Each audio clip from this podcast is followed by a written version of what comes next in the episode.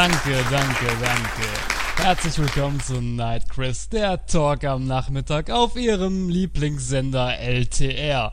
Mein Thema heute, Hilfe, Filme haben mein Leben ruiniert. danke, danke, danke. Mein erster Talkgast ist der Pinny und der Pinny ist dermaßen kaputt, dass er sich für Kohle vor laufender Kamera zum Vollhorst macht. Hi Christoph, ich bin der Pinny und Filme haben mein Leben ruiniert. ja, so siehst du auch aus.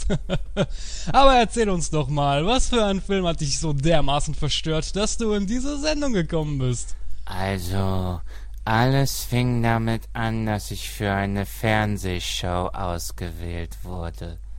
Naja, jetzt hatte ich über die Jahre etwas zugenommen, so dass ich nicht mehr in meinen besten Anzug reinpasste und meine Mama hat gesagt, zieht doch den Anzug an, den Opa immer getragen hat. Also nahm ich eine Schaufel, aber das gehört jetzt gar nicht hierher, weil dann wurde ich nach Diätpillen süchtig.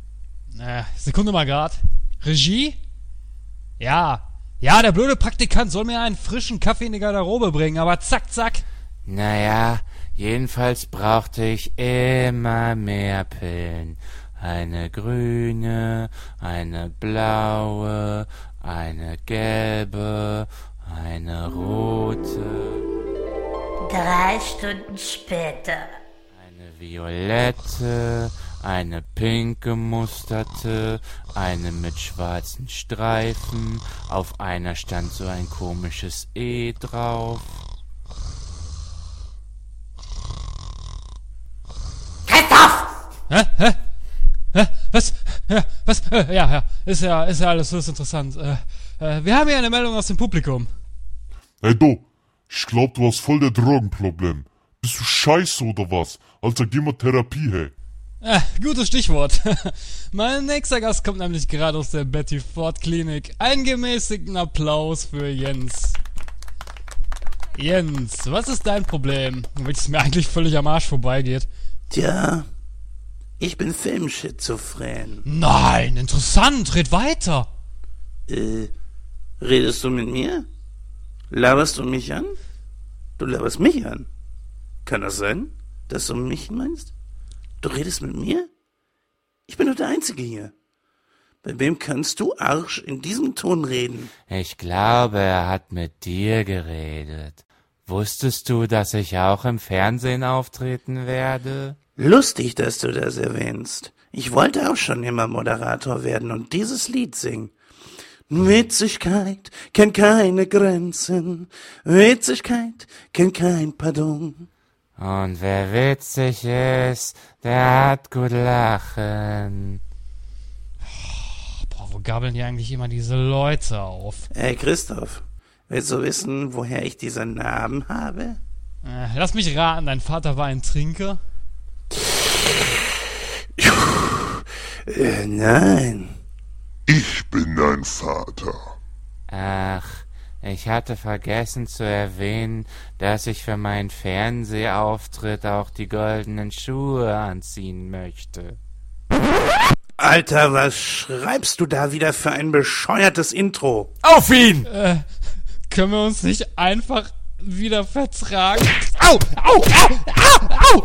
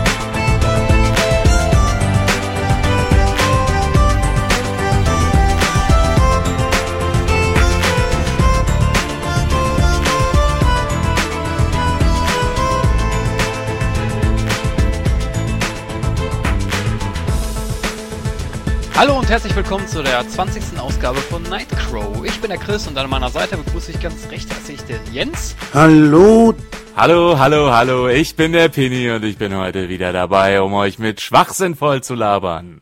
Ja. Ja, liebe Zuhörer, wir Sorry, haben... Christoph, dass ich da deine Hoffnung zunichte mache. Ja, ich wollte da, ich wollte da jetzt eigentlich nicht mehr genauer drauf eingehen. Nein. Ein vollgepacktes Programm haben wir uns überlegt, nämlich wir werden heute unter anderem die Filme besprechen Requiem for a Dream, da freue ich mich schon ganz besonders drauf. Dann darüber hinaus haben wir uns alle Sin City im Kino angeschaut, also Sin City 2, der jetzt momentan noch läuft.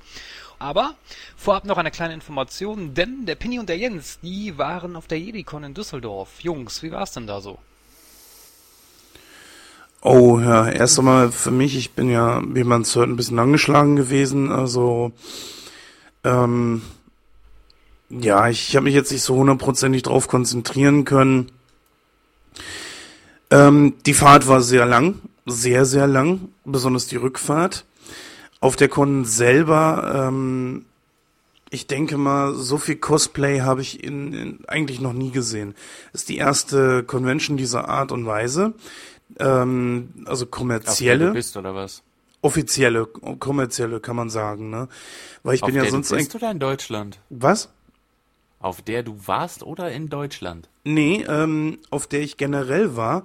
Denn Ah. ich, ich war zwar auf der Grayskull Convention, die machen nicht wirklich Kohle mit der ganzen Geschichte. Das ist ein Ding von Fans für Fans, was natürlich nicht bedeutet, dass die, äh, die JediCon nicht auch eine Convention von Fans für Fans ist. Aber ähm, die größte Convention, auf der ich in der Art und Weise eigentlich jetzt gewesen bin. Zum ersten Mal. Ich muss sagen, ich war extrem positiv überrascht, äh, mit wie viel Leidenschaft und Hingabe und Herzblut auch deutsche Fans äh, ihrem Hobby Star Wars nachgehen. Also Jens hat es ja schon angedeutet, es war eine ganze Menge Cosplay unterwegs und das war auch qualitativ wirklich vom Feinsten. Das war äh, echt gut. Also kann ich nicht anders sagen, das war toll. Ja. Wir hatten viele Gaststars da, wie halt dem Designer, der Yoda äh, geschaffen hat. Wir hatten Anthony Daniels da, der C3PO gespielt hat.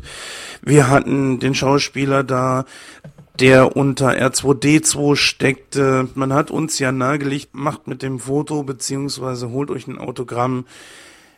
Wer weiß, wie lange es diesen Mann noch gibt. Es ist ein ähm, kleinwüchsiger Mensch, der, glaube ich, auch schon über 80 ist. Und das ist alleine ja schon, ich sag mal, ein Phänomen, denn Kleinwüchsige haben keine nicht allzu hohe Lebenserwartung. Den Schauspieler kenne ich eigentlich nur aus einer Akte X-Folge.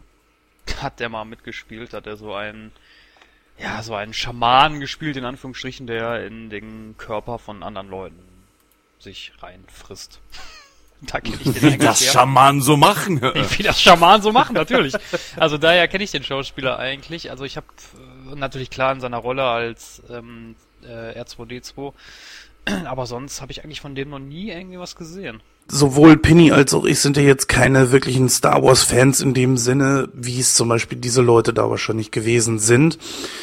Wir wissen natürlich, äh, was hinter Star Wars äh, steckt, was für ein gigantisches Gebilde das dahinter ist und was ich mich natürlich auch gefragt habe die ganze Zeit über, was bleibt zum Beispiel von dem Expanded Universe eigentlich über? Was wird Disney nicht streichen? So wie es wo aussieht, wahrscheinlich alles. Inwieweit Clone Wars da jetzt noch überleben wird, ist auch so die Frage. Ich glaube, Penny, du weißt da mehr drüber. Äh, was aus Clone Wars wird, weiß ich leider überhaupt nicht. Es würde Sinn machen, es aufrecht zu erhalten, weil es doch eine sehr gute und vor allem sinnvolle Brücke äh, zwischen Episode 2 und 3 schlägt.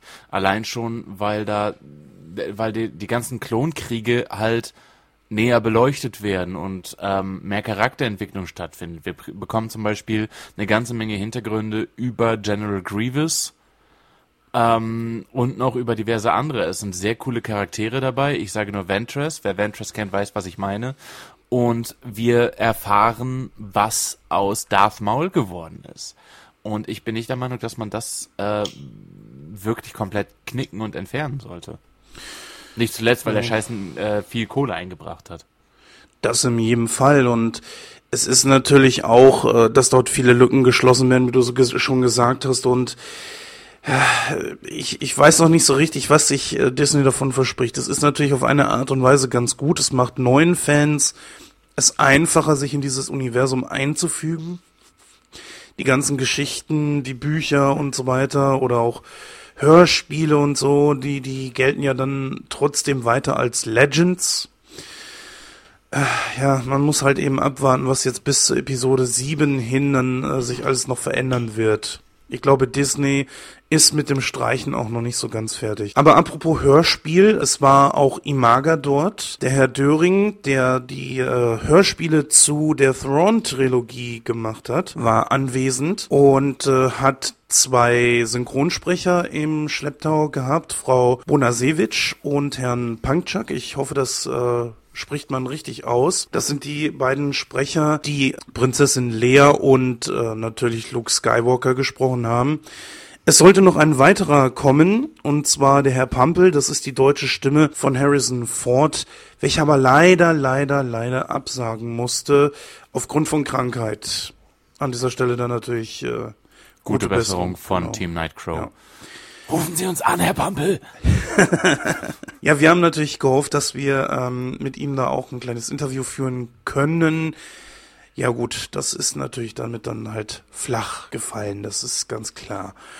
Wir haben uns überlegt, was machen wir? Wir haben heute Aufzeichnung. Heute ist genau einen Tag, nachdem äh, wir bei der JediCon gewesen sind. Sie ist noch nicht ganz vorbei. Wir wollen uns noch mal so ein bisschen überlegen, wie wir diesen Bericht zusammenstellen. Wir An kennen dieser hier Stelle übrigens auch nochmal eben ganz liebe Grüße an Dino und Thorsten. Ich hoffe, ich sage das jetzt richtig, sonst schneide ich das nochmal neu rein. Hust, hust.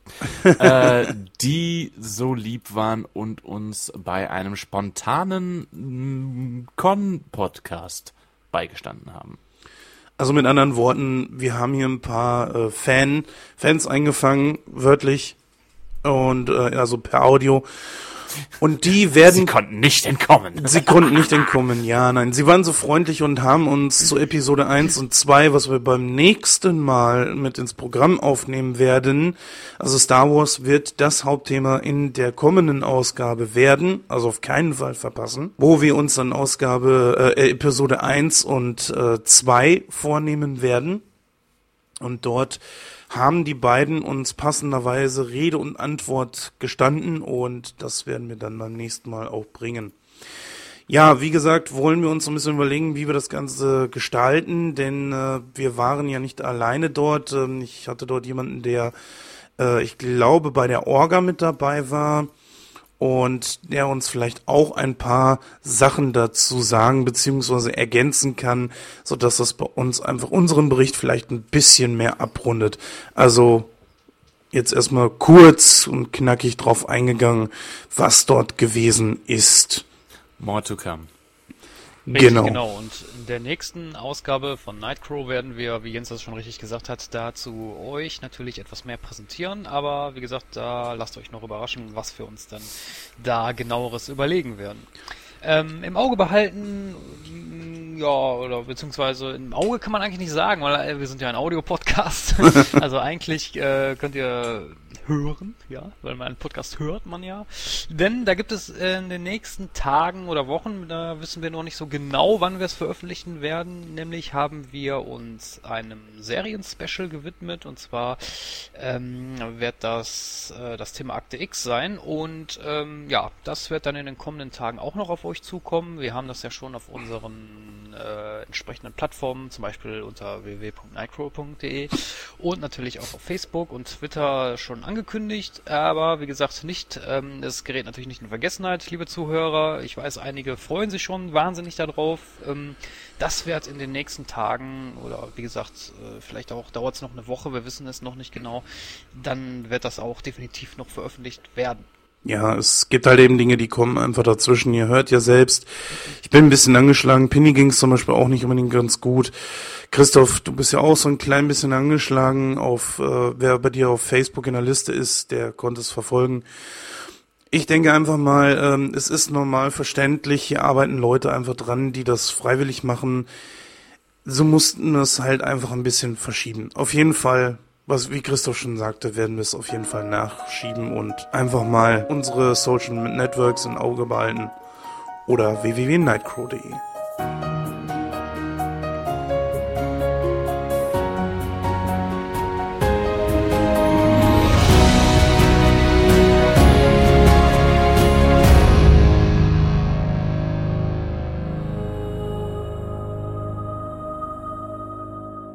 So, da sind wir auch zurück aus der kurzen Überleitung und wir haben jetzt, wie bereits anmoderiert, die neuesten Kinostarts im Gepäck und da starten wir mit einem Film, der am 9.10. in die Kinos kommt und zwar ist das Get On Up.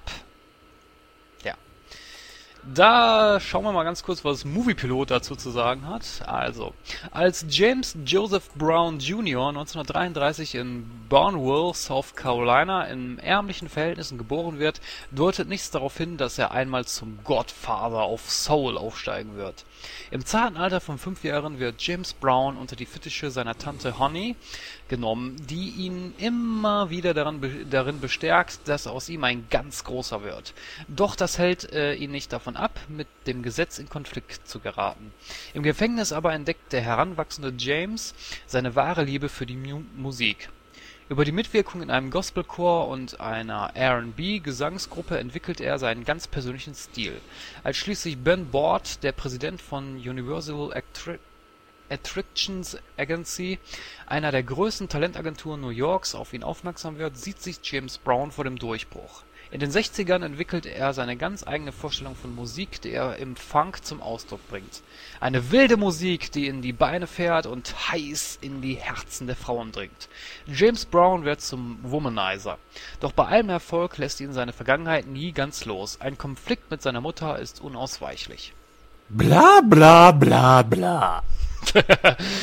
also sorry, James Brown ist eine Legende. Völlig ohne Frage. Die Musik von James Brown kann man mögen. Ich finde sie okay, auch wenn es nicht so richtig meins ist. Er ist. James Brown war ein, einer von den richtig, richtig, richtig ganz großen. Aber ich verabscheue Biopics. Äh, ich bin bei James Brown ein bisschen zwiegespalten. Also klar, der Mann war musikalisch ein großes Talent, keine Frage, aber ich glaube, menschlich war das ein richtiges Arschloch. Also man hat ja so einiges gehört, so was er zum Beispiel mit seiner Frau gemacht hat und so weiter. Da möchte ich jetzt nicht genau drauf eingehen. Das kann man eigentlich genau spoilere den Film nicht. da kann man ja, das kann man sowieso nachlesen. Aber ah, ich weiß nicht. Aber muss man jetzt darüber einen Film machen? Ich weiß nicht. Also also ansehen würde ich ihn mir nicht. Nee. Ganz ehrlich. Hm. Da bin ich eigentlich komplett im Gegenteil zu dem, was äh, eure Meinung ist. Biopics sind, ich sag mal, immer zur Hälfte gut. Es gibt richtig schlechte, die, die äh, kann man echt in die Toilette runterspülen, das muss man ganz klar sagen. Es gibt aber auch solche, die wirklich sehr gut gemacht sind. Ali fand ich jetzt zum Beispiel nicht schlecht mit Will Smith. Ähm, von daher verteufel ich sowas nicht von vornherein, ohne es gesehen zu haben. James Brown, ja, ist jetzt äh, nie so meine Musik gewesen. Ich meine, gut, da lässt Mutti mal das Tanzbein schwingen. Das ist wohl klar. Das dürfte etwas für eine Generation vor uns sein. Aber ich denke mal, ähm, es ist auf keinen Fall verkehrt, dass man sich äh, diesen Film anguckt. Biopic oder hin oder her. Solche Filme können wirklich toll gemacht sein. Vor allen Dingen, wenn man noch gute Schauspieler dabei hat, das Drehbuch auch entsprechend gut ist, dann ähm, kann auch etwas, was aus dem Leben herausgegriffen ist und verfilmt wurde, nicht schlecht sein. Also ich verteufel es nicht. Ich werde mir diesen Film definitiv mal irgendwann angucken und klingt auch sehr interessant. Anbei natürlich, ähm, ich so auch, glaube ich, noch nie irgendwie was über James Brown gelesen habe. Von daher wäre das schon irgendwie was. Ich meine, James Brown, man hört immer in den verschiedensten Filmen oder so von denen, dass es gilt ja auch als sehr kultiviert, ihn, ihn zu hören und so. Von daher, ähm, doch, also mich würde das schon interessieren. Es sind natürlich äh, jetzt nicht unbedingt die größten Namen an Schauspielern dabei, zumindest die man hierzulande kennt. Das ist klar. Aber trotzdem, ich gebe den Ganzen schon irgendwie eine Chance. Da, äh, ja, da möchte ich dir ganz kurz widersprechen. Also ich verteufel das jetzt nicht. Das ist jetzt nicht der Punkt. Nö, der Punkt verteufeln ist, tue ich es auch nicht. der Es Punkt ist einfach nur der, dass mich das überhaupt nicht interessiert. Ja. Ja, das ist das, ganz bei ja, dir. das ist natürlich klar. Also äh, wenn dich so Biopics überhaupt nicht interessieren, dann ist Nein, nein, nein, nein, da- da- darauf, darauf geht's gar nicht. Also es kommt, es kommt drauf an, wer da im Fokus steht. Also zum Beispiel A Beautiful Mind, das geht ja um den Mathematiker John Nash und den gab's ja wirklich. Der ist übrigens der gleiche Regisseur, der auch hier Get One Up, äh, glaube ich, macht, wenn ich das jetzt richtig in Erinnerung habe. Der Film war zum Beispiel super, der war gut gemacht. Äh, aber ja, es kommt immer drauf an, was man sich da rauspickt. Und ich finde James Brown, wie gesagt, also ich, wie ich gesagt habe, musikalisch kann man nichts über den Mann sagen, aber ich finde menschlich hat er so so einen Film nicht verdient. Tut mir leid. Ja, also gut, ich, ich weiß jetzt ehrlich gesagt nichts über den Hintergrund von James Brown, weil wirklich, äh, es, es ist einfach nicht meine Generation, sage ich jetzt ganz klar. Natürlich habe ich Musiken, also Li- Lieder von ihm schon gehört. Das ist ganz klar, das wird jeder irgendwo mal in irgendeinem Film oder was weiß ich wo. Ich weiß nicht, was er gemacht hat. Von daher, ähm, bitte an dieser Stelle auch nicht spoilern. Ähm, du hast es ja, es stand glaube ich nicht in der Beschreibung mit drin. Ich werde ihn mir auf jeden Fall mal ansehen und dann werde ich ja sehen, ob das jetzt, was du da gesagt hast, was da genau passiert ist. Ähm, Biopics an und für sich finde ich gar nicht mal so schlecht. Es sind halt eben so, es gibt ja auch Biopics, die nicht unbedingt ein ganzes Leben aufgreifen, sondern auch einfach eine Begebenheit. Gut, ist dann noch ein Biopic, weiß nicht, ob man das dann so nennt. Wie zum Beispiel ähm, Hitchcock, ne? wo ähm, es gar nicht das ganze Leben von Hitchcock verfilmt wurde, sondern einfach nur ähm, die Diskrepanzen und die Schwierigkeiten in hinsichtlich des Films Psycho.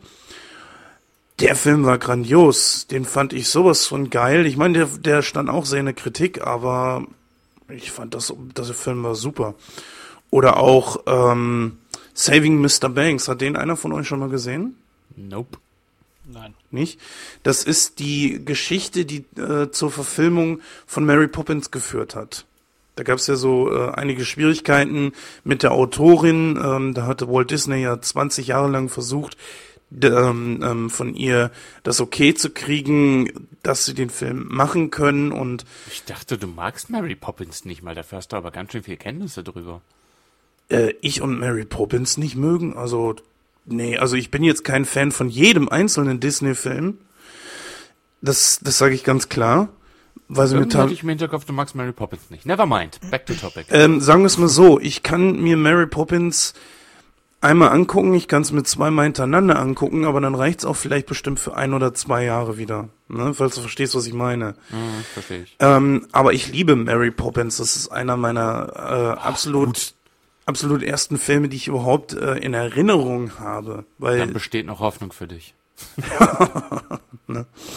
Ja, ich, ich sag mal so, ich weiß nicht, ob man sowas als Biopic äh, nehmen kann. Irgendwie schon, weil es ist ja aus dem Leben eines äh, dieser Antagonisten dort ähm, genommen. Ja, von daher sage ich auch bei Get 'em Up, um das mal zum Ende zu bringen, der Film hat auf jeden Fall eine Chance bei mir, vielleicht sogar fürs Kino, weiß ich nicht. Ist nur eine Sache bei, ähm, er geht 139 Minuten und das finde ich schon ein bisschen sehr lang. Ne? Wenn ein Film dann wirklich nicht gut gemacht ist und man muss dann sich in dem Kino dann bis zum Ende angucken und dann kann man natürlich schon richtig angeödet davon sein. Muss man schauen, ob das äh, 139 Minuten, ob dieser Film diese Laufzeit rechtfertigt. Ja, was haben wir noch, Christoph? Ja, dann haben wir einen Film, der ebenfalls am 9.10. in die Kinos kommt, und zwar ist das Annabelle. Dann kommen wir ganz kurz zur Handlung und da schreibt Movie Pilot folgendes. In Conjuring, die Heimsuchung, war sie das gruseligste Artefakt in der Sammlung der Warrens in ihrem Haus in Connecticut. Doch wie kam die von Dämonen besessene Puppe Annabelle hierher? Die Geschichte begann äh, mit dem Ehepaar Form, das sein erstes Kind erwartete. Die werdende Mutter Mia Form sammelte leidenschaftlich gern Puppen. Durch eine Aufmerksamkeit ihres Ehemannes John kommt sie noch vor der Geburt in den Besitz der wunderschönen Puppe Annabelle, die aus reinem Porzellan besteht und mit einem weißen Hochzeitskleid geschmückt ist. Doch das Unglück schwebt über der jungen Familie. Eine satanische Sekte überfällt sie und nimmt Besitz von ihrem Haus. Sie beschwören einen uralten Dämon, für den die Puppe Annabelle zu einem Tor für in unsere Welt führt. Das Fenster zum Hof trifft Chucky, trifft Inside, trifft Rosemary's Baby. Ja, richtig. So, so kann man das zusammenfassen. Ich weiß nicht, also ich fand den Trailer äh, ja, Ja. so 0815 irgendwie. Ich weiß nicht, also es, es war jetzt nicht wirklich überraschend, es war nichts Neues, es war nicht ja, 0815, also so wie so ein typischer äh, Puppen-Horrorfilm halt funktioniert, ne? Ja. Naja gut, also erst einmal dieser Horrorfilm Annabelle, das ist ja ein Spin-off zu dem Film Conjuring, die Heimsuchung. Ja, erst einmal sei gesagt, dass dieser Film natürlich eine Auskopplung ist von Conjuring, die Heimsuchung, wo ja auch schon ein, ein Fortse eine Fortsetzung zu angekündigt ist. Hier geht es jetzt mal komplett nur um Annabelle an sich. Ich muss euch beiden aber recht geben, äh, der Trailer verrät nichts Gutes. Doch Ich habe mich äh, zu diesem Film hier mal entsprechend vorbereitet und habe mir andere Podcasts dazu angehört. Ich glaube, man sollte vorsichtig sein und den Film nach dem Trailer beurteilen. Ich glaube, dass der Film schon was drauf haben kann. Ja, aber ich glaube, das, was der Film drauf haben könnte, verpufft vollständig, wenn man nicht The Conjuring gesehen hat, was bei mir nebenbei gemerkt der Fall ist. Glaube ich auch. Da sehe ich so ein bisschen die Schwierigkeit. Glaube ich auch, ja. Also, dass man die vor, also, dass man The Conjuring gesehen haben muss, denke ich, äh, das ist auf jeden Fall von Vorteil. Und das hier ist ja auch, weiß ich, ist das eine Fortsetzung oder ist das äh, Ein Prequel, so Prequel? es verstanden habe. Prequel? Ja, so viel zu bereiten wir uns vor. Na, auf jeden Fall ähm, finde ich, jeder, der sich den Trailer angesehen hat, der wirklich, wirklich langweilig ist. Das muss ich ganz klar sagen. Ist er tatsächlich, oder? Ja. Das lag nicht nur an mir. Ja, das, das finde ich auch. Natürlich, klar, äh, bei Annabelle ist es, wie du schon sagtest, Penny, denke ich auch unweigerlich an Chucky. Ne? Ja. Aber es ist auch einfach das Problem, Chucky war die erste Puppe, die, die erste Horrorpuppe. Oder zumindest die Puppe, die ähm, am, aus dem Horrorgenre am ehesten bekannt ist.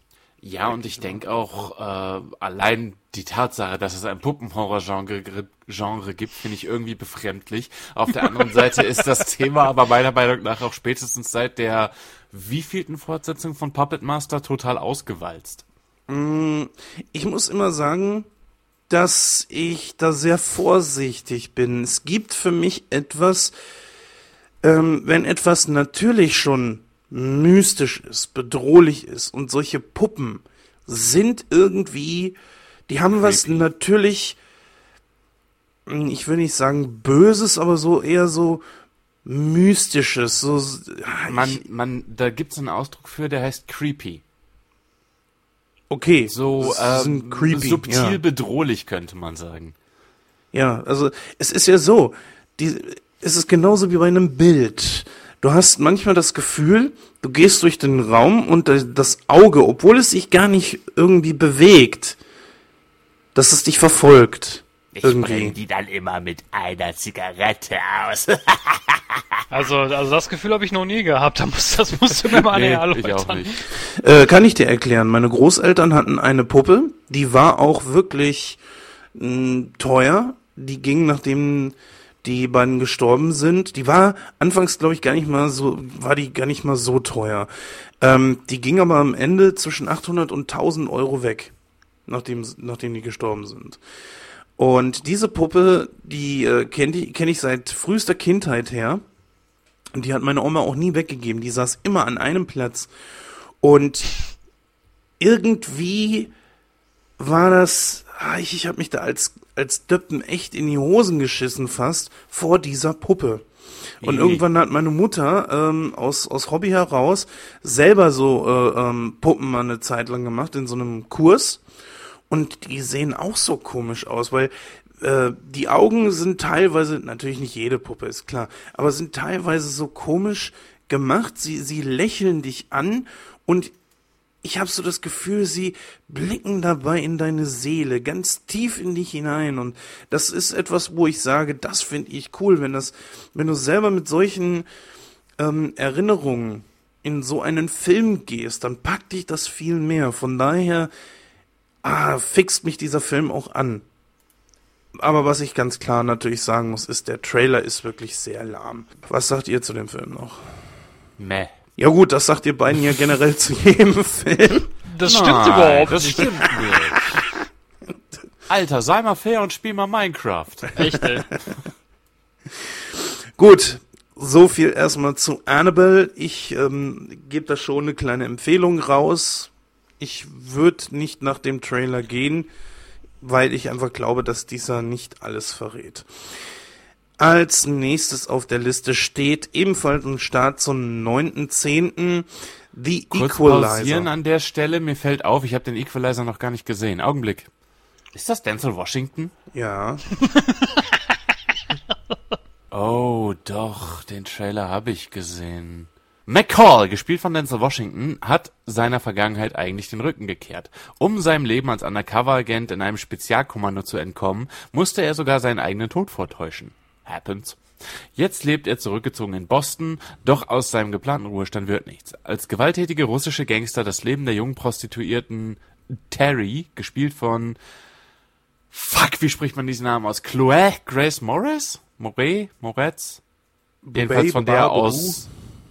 Was? Baba, wie? Äh, je- jedenfalls von der aus ähm, Kick-Ass. Das kleine Mädchen aus Kick-Ass. Chloe Grace Moretz? Spricht die sich so aus? Ich glaube. Ich denke ja. Als gewalttätige russische Gangster das Leben der jungen Prostituierten Terry, gespielt von Chloe Grace Moretz, bedrohen, ist für den gläubigen Christen, oh Gott, der Drang zur Gerechtigkeit stärker als die Angst. Er beschließt, sich an jenen zu rächen, die sich die Hilflosen der Gesellschaft als Opfer suchen. Als Equalizer will der das Gleichgewicht für jene wiederherstellen, die sich allein nicht wehren können. Außerdem macht er bei der Gelegenheit den Punisher arbeitslos, der im Grunde genommen die gleiche Story hat, aber cooler ist. Ja, Ja. Das ist mein Kommentar dazu. ja. Der Sidekick, der Sidekick vom Punisher. Warum nicht? Ein Kinostart vom 9.10. ebenfalls. Klingt semi-spannend, sag ich mal so. Also ich glaube, da wäre ich so jemand, der sagen würde, nein. Also das ist nichts für mich fürs Kino. Aber es ist schön zu sehen, dass Denzel Washington mal wieder ein bisschen was Actionlastigeres macht. Weil, Äh, das hatte er schon zusammen mit ähm, Ma ähm, Mark Wahlberg in, ähm, wie hieß der Film? Two Guns, glaube ich, hieß der Film. den habe ich noch nicht gesehen. Solltest du gucken, ist eine Actionkomödie, äh, so im, im Stil von eines Schwarzeneggers aus den 90ern, würde ich sagen. Okay. Ja, der hat ja auch in äh, Virtuosity mitgespielt. Also die Actionfilme mit Denzel Washington kann ich mir ganz gut angucken. Die Dramen und die tragischen Filme gehen mir eher am Arm vorbei. Ich weiß nicht, war es nicht auch Book of Eli, wo er da rumgelatscht ist? Den Film habe ich nicht gesehen. Aber Nee. das war halt auch, ich weiß nicht, ich wittere da vor allem auch wieder eine ganze Menge christliche Propaganda, die dem geneigten Kinogänger um die Ohren gehauen wird. Wie in Book of Eli. Ja, also Denzel Washington ist natürlich, ich glaube, da brauchen wir nicht drüber äh, sprechen, ein wirklich hammergeiler Schauspieler. ja. Sein Ruf eilt ihm auch voraus. Und ich finde es schön, dass er nicht in jedem einzelnen Streifen zu sehen ist. Also man, ich glaube, der Mann wählt auch seine Rollen sorgfältiger aus als andere. Naja, der kann aber auch. Ja, na klar, sicher. Ne? Wie ist das denn bei dir, äh, Christoph, mit Denzel Washington? Ehrlich gesagt fällt mir jetzt gerade so spontan kein Film ein, wo ich, wo ich ihn jetzt äh, so äh, aktiv gesehen habe. Klar, der Name ist mir schon ein Begriff, aber ich habe ja mal erzählt, ich habe ein Problem, mir Gesichter zu merken. Deswegen weiß ich jetzt nicht, äh, wo ich den einordnen soll. Ähm, ja gut, ich weiß ja nicht, was du für Filme mit ihm gesehen hast oder nicht. Naja gut, was diesen Film hier betrifft, äh, kommen wir mal eigentlich auf das Wesentliche zurück. Ähm, der Film an sich klingt jetzt auch nicht so super spannend. Äh, ich ich kann es nicht genau sagen, wie... Ah, hm. ich meine, er kämpft als religiöser Einzelgänger im Auftrag äh, von einer Prostituierten gegen russische Gangster. Ähm, oh, dazu muss ich ihn gesehen haben, aber dafür ist mir das Experiment ins Kino zu gehen, ist mir das Risiko zu groß, dass dieser Film einfach nichts ist. Aber man muss auch sagen, dass die Konkurrenz äh, in dieser Woche vom 9.10. nicht sonderlich stark ist. Ich denke mal, dass er deswegen vielleicht ein paar Zuschauer mehr ziehen wird. Auch der Name Denzel Washington alleine zieht ja schon. Was denkt ihr? Bist du ehrlich der Meinung, dass Annabelle nicht der Blockbuster des Jahres wird? Nein, unser nächster Kandidat wird der Blockbuster des Jahres und da kriege ich jetzt schon das Kotzen. Das ist eher der Kotzbuster des Jahres. Speaking Ja. of which, wollen wir da mal äh, hin so thematisch? Ja, also würdet ihr denn jetzt äh, eine Empfehlung aussprechen für die Equalizer oder nicht? Nein, der nächste bitte. Maximal äh, fürs Heimkino, aber im Kino reizt er mich gar nicht. Also mir, ich habe es ja schon gesagt, wäre es auch ein bisschen zu risikobehaftet, dafür jetzt zwischen 10 und 20 Euro auszugeben. Hm. Ja, genau. Gucken wir mal, was steht als nächstes auf dem Programm. Da gehen wir in die Wäre nächste das okay, Woche. wenn ich das durchlese? Bitte? Wäre das okay, wenn ich den anlese? Äh, welcher war denn das jetzt? Turtles. Teenage Turtles. Oh ja, gerne, bitte. Also ist Kinostart 16.10. Eine Woche später, wir werden es jetzt nicht nochmal erwähnen, denn die nächsten Filme sind alle am 16.10. Und ja, wie Penny gerade schon sagte, Teenage Mutant Ninja Turtles. Dann nicht mal los. Worum geht's denn da dran? New York City ist ein Paradies für Verbrecher, seitdem Shredder, gespielt von William Fichtner, und sein Unterweltclan die Kontrolle an sich gerissen haben. Polizei und Politiker. Was? Warum lachst du? wie, wie du das immer vorliest, ist ein, ich weiß auch nicht. Mach ruhig weiter, mach ruhig weiter.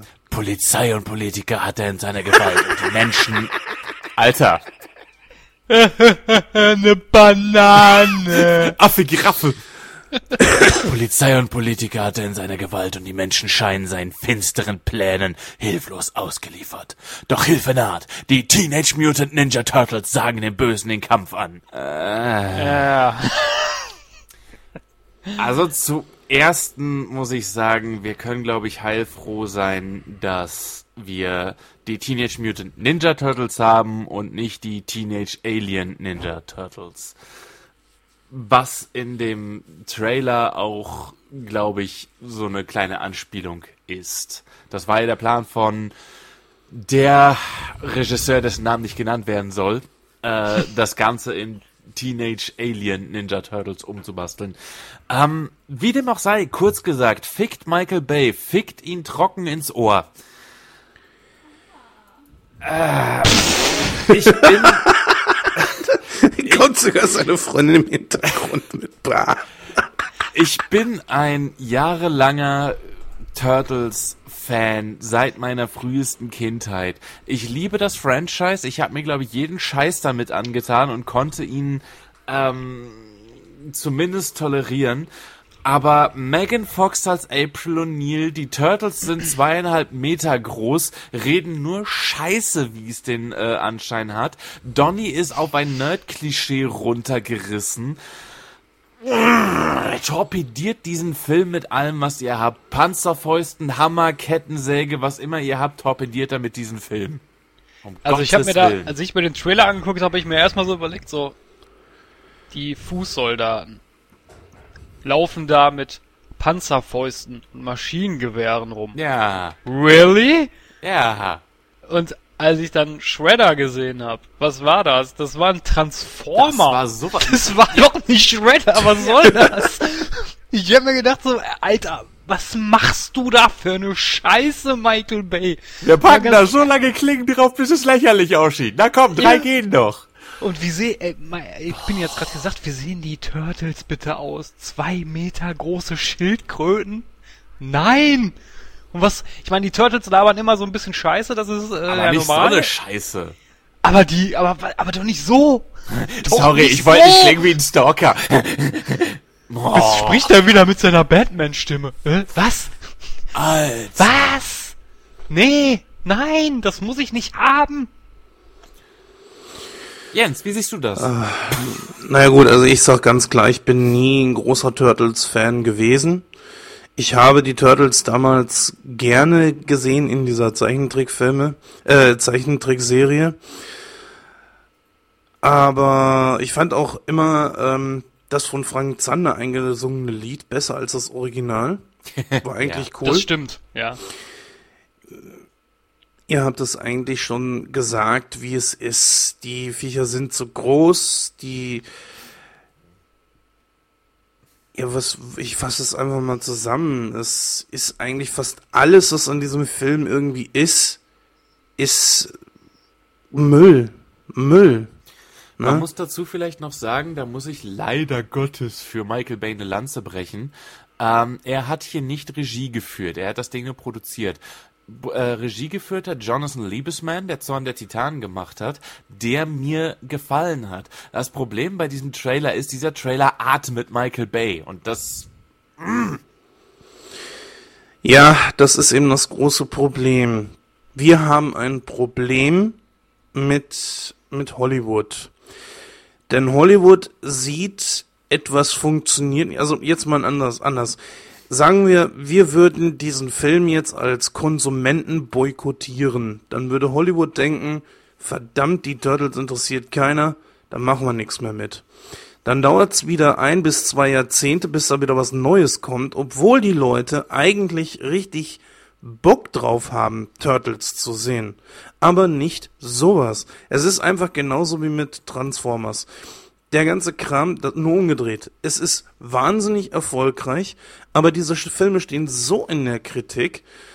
Mh, trotzdem kommen immer weitere Teile, weil die Leute einfach ins Kino gehen und da denkt einfach natürlich Hollywood, hey, das soll genau so weitergehen. Und wenn solange die sehen, es gibt Kohle, die man da rausziehen kann, werden die das auch weiter so machen. aber dafür Wir haben wir so oder ja so, ja, aber das ist das Problem, Penny. Wir haben so oder so verloren. Meiden wir diesen Film, dann kriegt halt Hollywood ein falsches Signal. Das Signal heißt, aber die Leute haben keinen Bock auf Turtles. Obwohl, du, aber die, mir obwohl ist es genauso lieber, wenn die Turtles ist. in der Versenkung verschwinden, als dass die äh, so mit Füßen getreten werden. Ja, aber das ist genau das Problem. Im Umkehrschluss wiederum, wir sitzen alle drei hier, wir hätten schon Bock auf einen Turtles-Film, aber nicht so.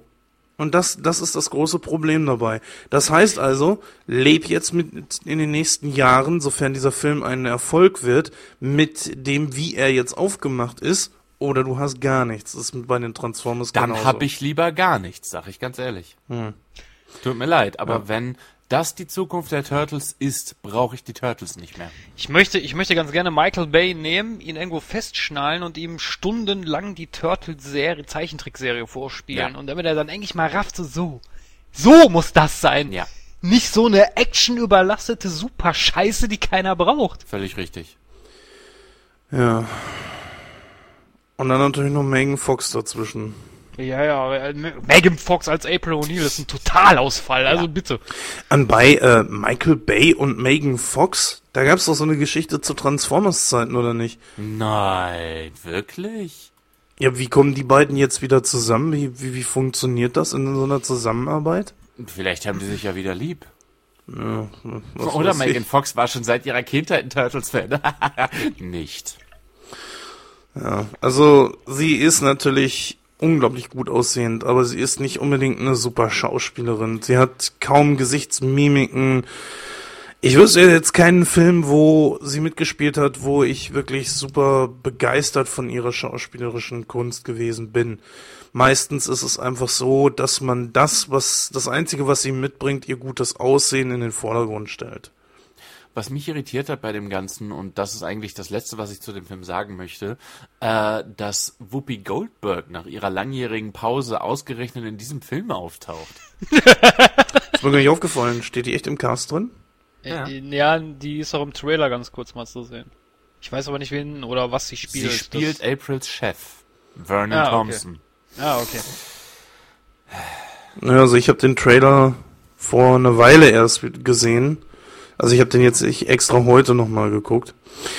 Aber naja, ist ja auch nicht so schlimm. Auf jeden Fall, ähm, ich denke, dem Hörer, dem geneigten Hörer ist unsere Meinung dazu auf jeden Fall jetzt geläufig und weiß, was wir davon halten. Ich persönlich werde dafür definitiv nicht ins Kino gehen, dafür ist mir das Geld einfach nicht äh, wert. Dann kommen wir zu einem Film, der, ja, Jens hat es schon gesagt, eigentlich sind es jetzt alle Filme, die wir jetzt noch besprechen, auch am 16.10. Und zwar ist das Maze Runner, die Auserwählten im Labyrinth.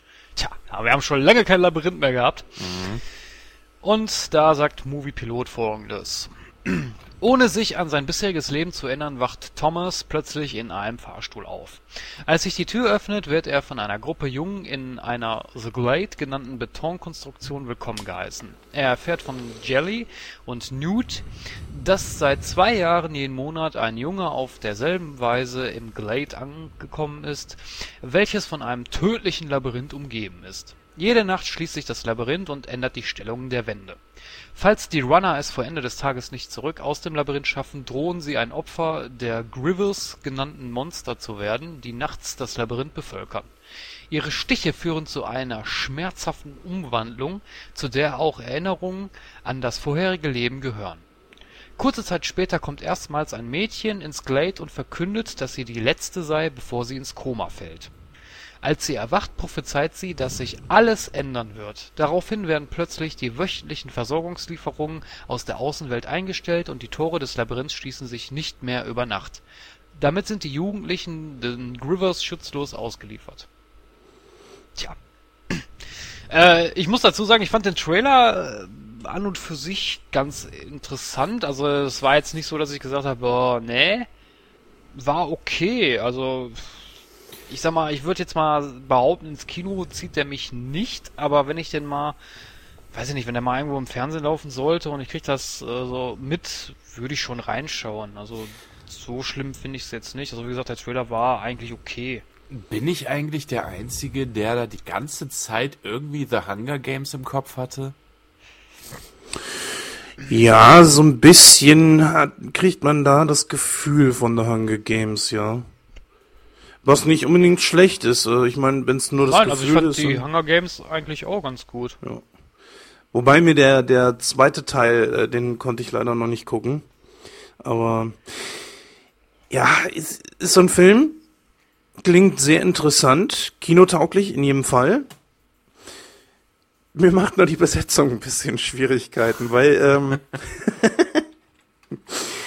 weil dieser Typ namens ähm, Will Poulter, ich, ich weiß nicht, äh, seitdem er in den Millers mitgespielt hat, kann ich ihn mir in keiner ernsten Rolle mehr vorstellen.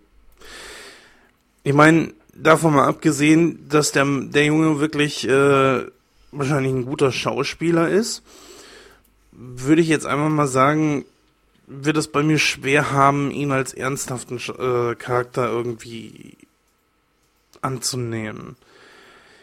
Weiß ich, wie das bei euch ist. Hat die, die Millers hat keiner gesehen, ne? Nein. Nein. Naja. Gut, ihr habt ja auch keinen Geschmack. Aber, wie dem auch sei, ich denke, so, ich denke auf jeden Fall, das ist auf jeden Fall sowas, wo man reingehen kann, ein bildgewaltiger Film und für sowas ist Kino da. Für solche Filme, die bildgewaltig sind, der mit Sicherheit in 3D daherkommen wird, ja, Yay. Yay. Ja, für manche Filme lohnt es sich ja. Für manche ist das echt okay. Dieser hier ist äh, definitiv, finde ich, fürs Kino gemacht. Die Story an sich, ja, okay, ist jetzt auch nicht unbedingt was Neues. Filme mit einem Labyrinth drin. Ähm, mein Gott, das Rad kann keiner neu erfinden und äh, von daher finde ich das okay. Ja, 16.10. Das ist bei mir mal vorgemerkt. Mal gucken, ob ich mir den ansehen werde. Muss natürlich auch die Zeit dafür finden. Ja, wie sieht's bei euch aus? Werdet ihr euch den ansehen?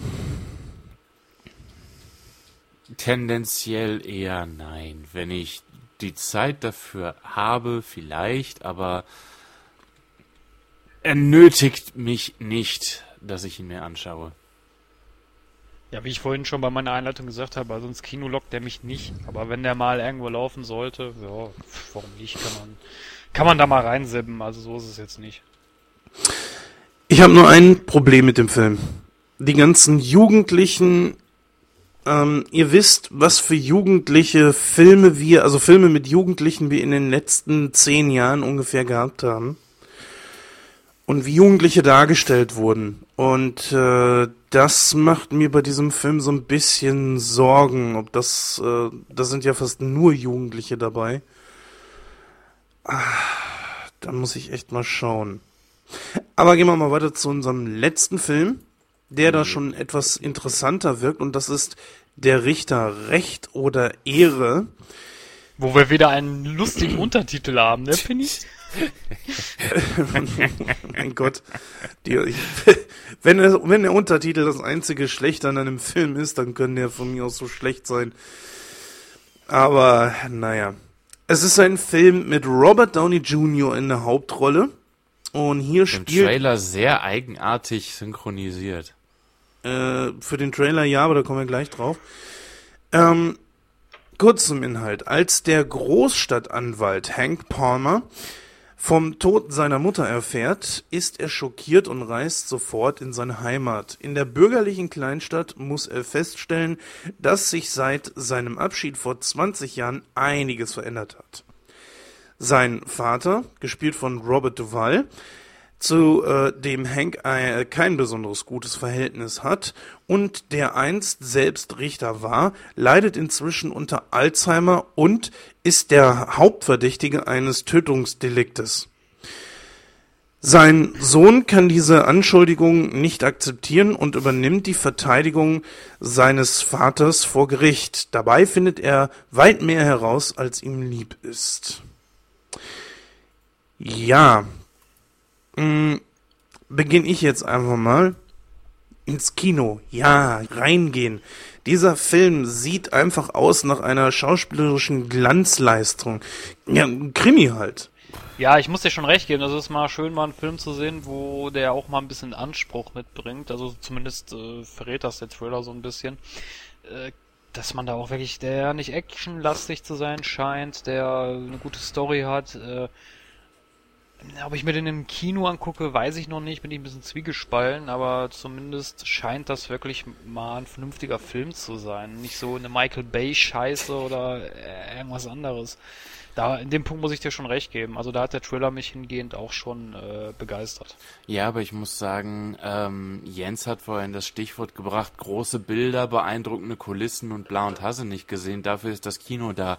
Insofern, der Film selbst reizt mich irgendwo auch, also angucken werde ich ihn mir, aber ist für mich nicht unbedingt Kinostoff. Man könnte mir jetzt Snobismus vorhalten und sagen, ich brauche im Kino nur Bum Bum und Peng Peng.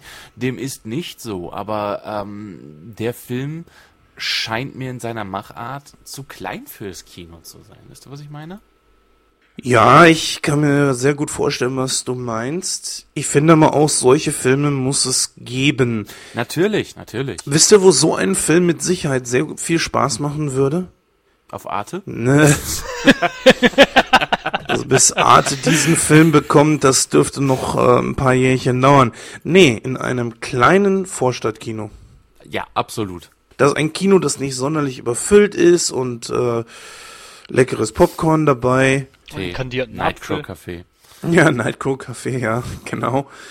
Und sich das dann reinziehen mit einem Film, der mit Sicherheit an Spannung, zumindest der Trailer baut das natürlich auf. Wir haben den Film natürlich noch nicht gesehen, aber der Trailer baut schon so die Atmosphäre von Spannung und so weiter auf, wo auch wahrscheinlich mehrere Wendungen drin sind, wo man dann plötzlich da sitzt, so, kommt meine Pushen, ups, ach hey, das hätte ich jetzt plötzlich nicht erwartet. Und dann bist du wieder hellwach bei der ganzen Geschichte dabei. Das erwarte ich bei diesem Film.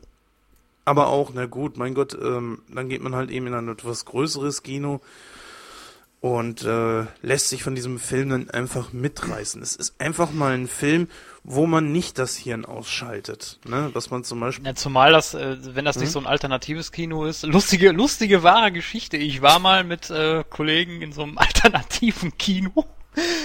Äh, Alter, dann Moment, so, stopp. Da, Das ein, klingt unanständig, mein lieber Nein, nein, nein, nein, warte, ganz und gar nicht. Das war, da saßen so pseudo-intellektuelle Leute drin rum. Das war irgendwie so ein, so ein, so ein wie nennt man das? So ein, äh, so ein, ja, also die Filme haben da so einen speziellen Namen. Ich komme jetzt gerade nicht drauf.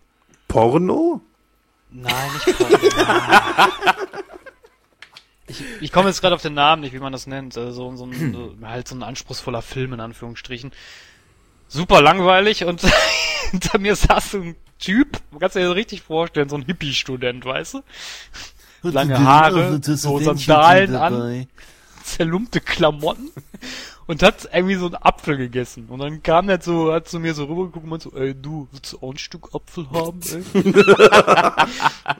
Auf jeden Fall, als der Film dann zu Ende war, ich war, boah, ich habe echt, ich wollte erst rausrennen und dann fingen die an, über den Film zu diskutieren. Und Ja, du hattest plötzlich so tierisch Bock auf gehalten, Apfel. so, was war da so die Aussage, du, ey? Oh, Also solange der Film nicht in so einem Kino laufen würde, wäre das wirklich äh, okay. hm, naja, aber gut, so ein, so ein Kino musst du ja auch erstmal finden. Ja. Ja. Was sagt ihr denn generell zur Story? Ist es was für euch oder nicht? Kann was werden, kann auch blöd sein, you never know. Glaube ich nicht dran. Robert Duvall, Robert Downey Jr., zwei wirklich hammerharte äh, Schauspieler. Ich glaube schon, das wird auf jeden Fall was. Also ich empfehle. Wobei ich mir da, wobei ich mir da die Regieanweisung sehr schwer vorstelle, wenn dann der Regisseur sagt, Robert, spiel das doch mal so und so. Hä? Wer? Nee. Ja, das.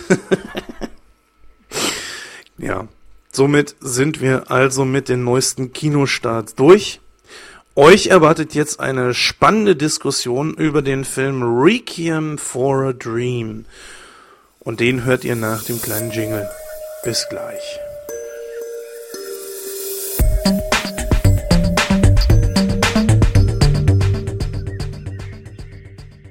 So, liebe Hörer, damit sind wir zurück aus dieser kleinen Überleitung. Leider mit einer kleinen schlechten Nachricht. Der Penny musste weg, hat also keine Zeit mehr für diese Aufnahme.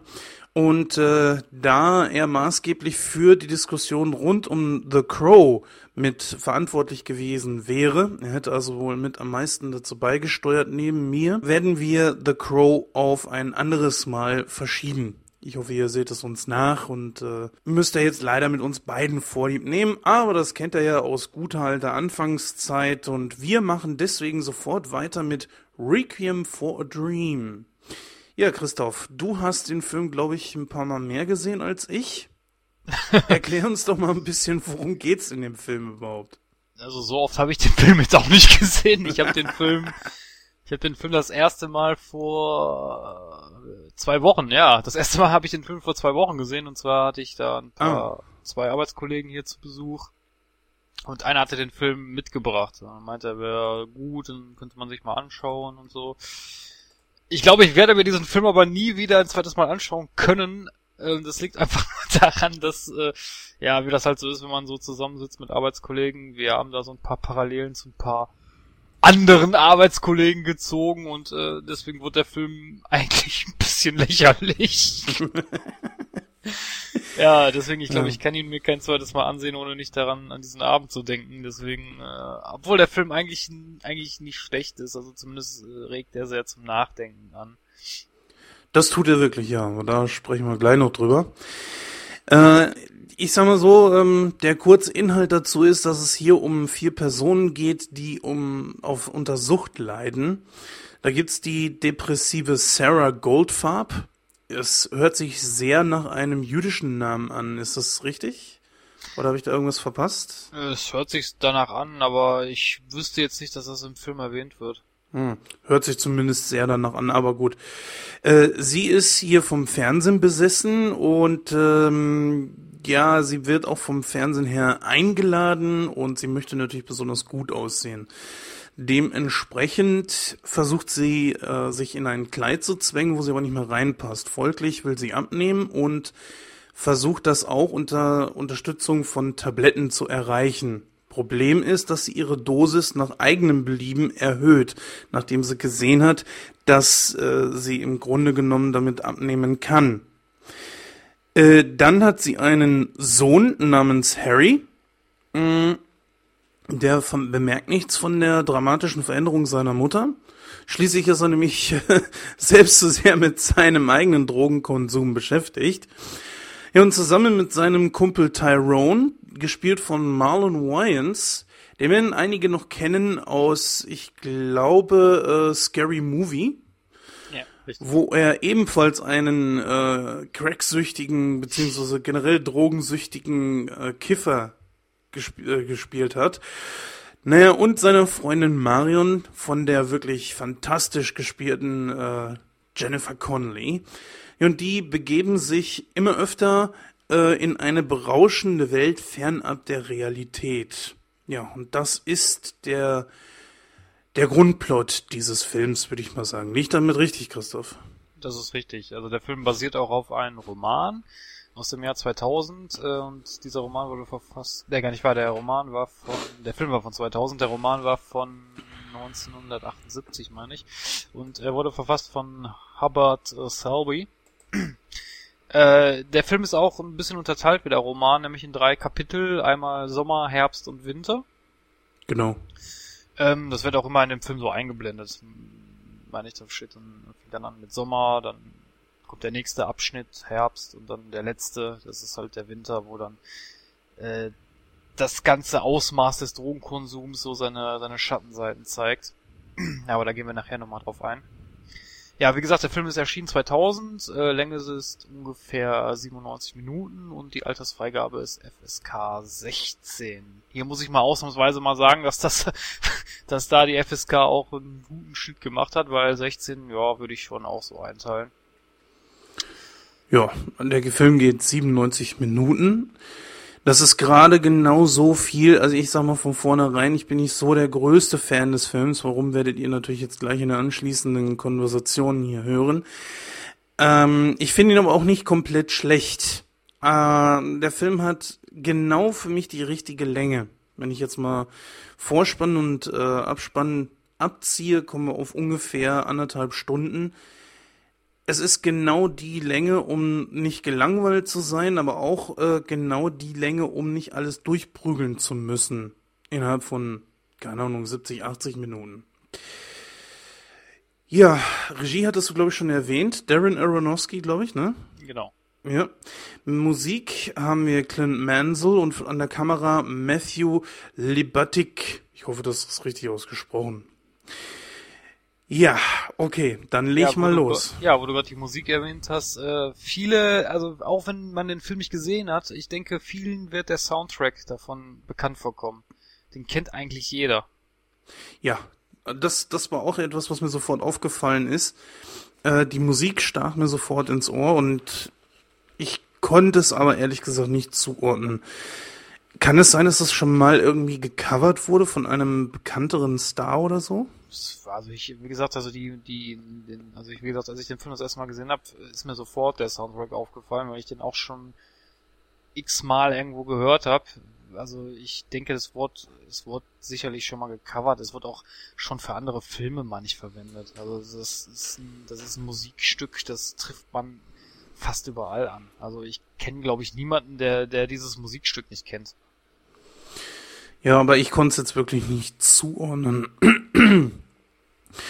Ich muss ja sagen, der Film fängt schon etwas merkwürdig an. Ich, ich wusste jetzt am Anfang auch nicht so richtig, wohin will der Film jetzt. Am Anfang ist es ja, dass der äh, Sohn von der Sarah, dieser ähm, Harry, versucht, den Fernseher zu klauen. das ist auch schon eine ulkige Szene. Und seine Mutter schließt sich äh, in irgendeinen Nebenraum ein und er so, "Geh, ich kriegst du noch bald wieder. Und ich so, hä, was, was hat der damit vor? Und ja, ja, von wegen kriegst du ihn bald wieder. Entschuldigung, also meine Stimme ist immer noch ein bisschen angegriffen. Von, bis, von wegen kriegst du ihn gleich wieder bedeutet, dass er das Ding dann zum Pfandleiher gebracht hat und seine Fra Mutter den da zurückkaufen kann. Ja. Gegen natürlich eine entsprechende Gebühr. Ja, und was macht er mit der Kohle? Ja, er haut so für, für Drogen auf den Kopf, die er sich zusammen mit seinem Kumpel Tyrone reinzieht. Und die beiden kommen ja dann auf eine Idee, ähm, ich weiß nicht, also sie wollen Drogen selber von einem Dealer kaufen, diese Drogen selber nochmal strecken und sie dann weiterverkaufen, um sich selbst dann wieder besseren Stoff zu kaufen. Was ja auch aufgeht. Das ist richtig, aber ich dachte mir erstmal so, äh, Drogen, die sie selber von einem Dealer kaufen, müssten doch selber schon gestreckt worden sein, oder nicht? ähm, ja, aber ich glaube, äh, ich bin mir jetzt nicht hundertprozentig sicher, aber ich meine, es wird erwähnt, dass das wirklich absolut reiner Stoff ist, den sie da kaufen. Dann ist das natürlich auch sehr teuer für sie gewesen, das könnte ich mir vorstellen. Natürlich, klar. Aber ich, äh, das ist ja so das, das Schöne, was ich vorhin gesagt habe, dass das so in diese drei Kapitel unterteilt ist. Wenn du jetzt das erste Kapitel nimmst, das heißt Sommer. Sommer kannst du ja so in Verbindung bringen mit, äh, ja, alles ist positiv, alles ist schön und so, ne? Und ich finde, so fängt der Film ja auch an. Deswegen heißt das Kapitel ja auch Sommer. Da hast du ja, wie du gerade gesagt hast, die beiden, ähm, die beiden Hauptakteure Harry und Tyrone, die dann halt äh, sich, sich ja, quasi sich, sich darüber erfreuen, dass sie sich äh, die, da teuren Stoff kaufen können, den strecken können und das dann äh, in irgendwelche Spelunken oder in irgendwelche Straßenecken verkaufen können. Und dadurch sich natürlich ein besseres Leben erhoffen. Was ja auch zum Beispiel von, von seiner Freundin angesprochen wird. Die dann sagt, ja, dann können wir einen Modeladen aufmachen und sowas und äh, halt ihre, ihre Träume, was sie, was sie mit dem Geld machen möchten, ne? Und dann hast du natürlich auf der anderen Seite noch die Sarah, also die Mutter von ihm, die den Anruf von dieser, von dieser Agentur bekommt, dass sie fürs Fernsehen eingeladen wird. Und sie sich dann halt einfach nur so denkt, ja, dann ziehe ich das rote Kleid an, das ich damals bei dem, bei dem Abschluss von meinem Sohn getragen habe, aber dann passt er da halt nicht mal rein.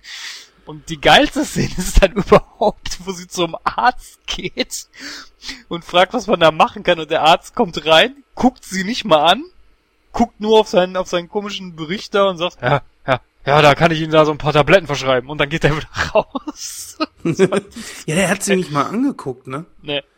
Das war, das fand ich auch ziemlich merkwürdig. Und sofort mit Tabletten dran gehen, ähm, also man merkt schon, man kommt dort sehr leicht an Tabletten und, und Drogen und so weiter ran. Der Film geht da auch ein bisschen lockerer mit um. Normalerweise so, wenn man jetzt hier mal bei uns guckt oder so, denke ich mir, kommst du da nicht so einfach irgendwie an Tabletten und Drogen ran. Es sei denn, du kennst natürlich die entsprechenden Leute. Ja, es kommt natürlich drauf an, also es kommt ja natürlich auf Ärzte an. Es gibt ja, also ich habe mal so einen Fall hier bei uns erlebt, da war, da hat das genau diesen Arzt wiedergespiegelt. Da war ich beim Hautarzt gewesen und der hat mich auch überhaupt nicht angeguckt. Also der kam irgendwie rein, hat noch nicht mal guten Morgen gesagt, hat dann irgendwie, was weiß ich, der äh, hat kurz mal, sollte er sich die Mutter mal angucken von mir. Er hat er nur ganz kurz mal drauf geguckt und gemeint, ja, nee, das ist ein äh, Insektenstich. Sonst noch was? Ach so, das äh, weiß er einfach so. Das ne? weiß er einfach. Also wie gesagt, so Ärzte gibt es auch. Also das fand ich jetzt nicht so abwegig. Aber ähm, ich denke mal, in den USA ist das auch ein bisschen anders als hier. Also ich denke mal, da kommst du schon leichter an Tabletten dran. Ja, was nicht unbedingt dafür spricht, ne? Das ist echt. Dann, äh, ich finde, dass aber es nur am Anfang eine Überschneidung gibt zwischen den beiden Geschichten der Mutter und äh, der von dem Sohn und Tyrone.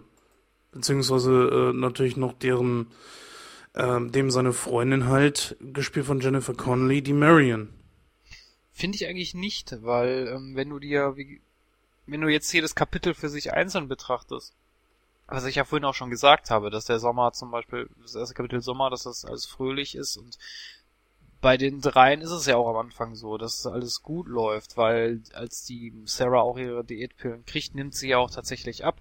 Und sie fühlt sich ja auch gut. Genauso wie Tyrone und, und Harry, die sich ja auch gut fühlen, eben weil sie an den Stoff rangekommen sind und den auch für viel Geld verticken können. Ja, nur kommt dann das Kapitel Herbst, wo sie selber langsam aber sicher, das ist so die Phase, äh, ich sag mal, ins eigene Verderben stürzen.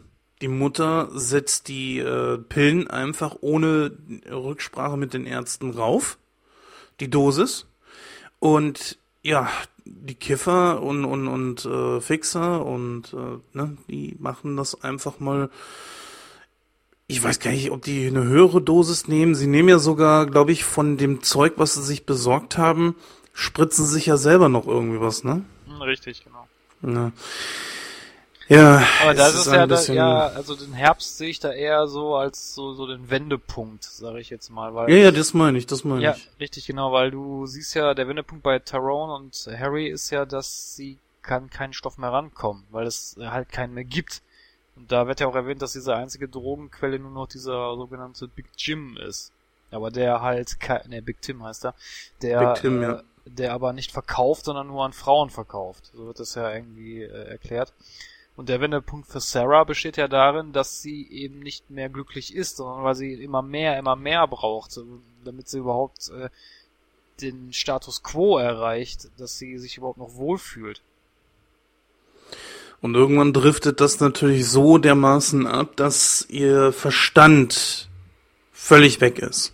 Richtig, also da kannst du, das ist, das ist dann sehr schön in dem letzten Kapitel, eigentlich- was heißt schön, schön ist es eigentlich nicht, aber weil es halt so krass und so überzogen dargestellt wird, finde ich das irgendwie total faszinierend irgendwo, dass sie dann wirklich, ja, wie soll man sagen, auf ihrer Fernsehshow da hängen bleibt, sag ich mal, ne? Weil sie stellt sich ja dann immer davor, dass sie dann da in dieser Fernsehshow auftritt und äh, dann hat sie ihr rotes Kleid an und ihre goldenen Schuhe und und nachher tickt da ja, tickt da ja, tritt sie ja völlig ab, dass der Kühlschrank mit ihr spricht. Fütter mich, Sarah! Fütter mich, Sarah! Fütter mich, Sarah!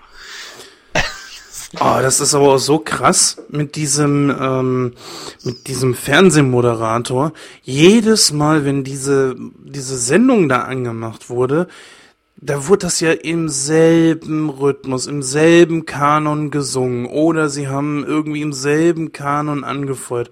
Und das ging mir so auf den Keks. Aber dann hat es seine Wirkung nicht verfehlt. Ich glaube, das sollte einem auch auf den Keks gehen. So extrem? Ich denke ja, weil ähm, das ist ja das, wie ich vorhin sagte, was Sarah ja auf dieser Show hängen geblieben ist. Und ich denke mal, das spielt sich dann einfach nur immer und immer wieder in ihrem Kopf ab. Aber sie selber merkt's nicht. Das ist ja gerade das, das ist ja gerade die, die Krux an der ganzen Geschichte. Es gibt ja dann auch die Szene, wo sie dann wieder beim Arzt ist. und sie eigentlich, und dann sieht man das ja aus ihrer Perspektive, wie das, wie das in ihrem Kopf so abläuft, dass sie eigentlich gar nicht mehr wahrnimmt, was die Leute so wirklich sagen und so, ne? Und alles total verschwommen ist. Und was macht der Arzt? Guckt sie nicht an, sondern verschreibt ihr nur neue Drogen. Ja, und ich sag mal so, ein Phänomen, das mir hier in Deutschland auch langsam aber sicher auffällt. Ich habe so das Gefühl, wenn du als Kassenpatient irgendwo hingehst oder so, du wirst auch als solcher dann behandelt. Ne, ich habe mal einem Arzt gegenüber gesessen, das haben wir privat ja schon mal besprochen, aber hier gerne mal für unsere Zuhörer. Hab gegenüber einem Arzt gesessen und hab gesagt, ich äh, hab da was im Hals. Ich sag, ich, das zerstört mich beim Schlafen.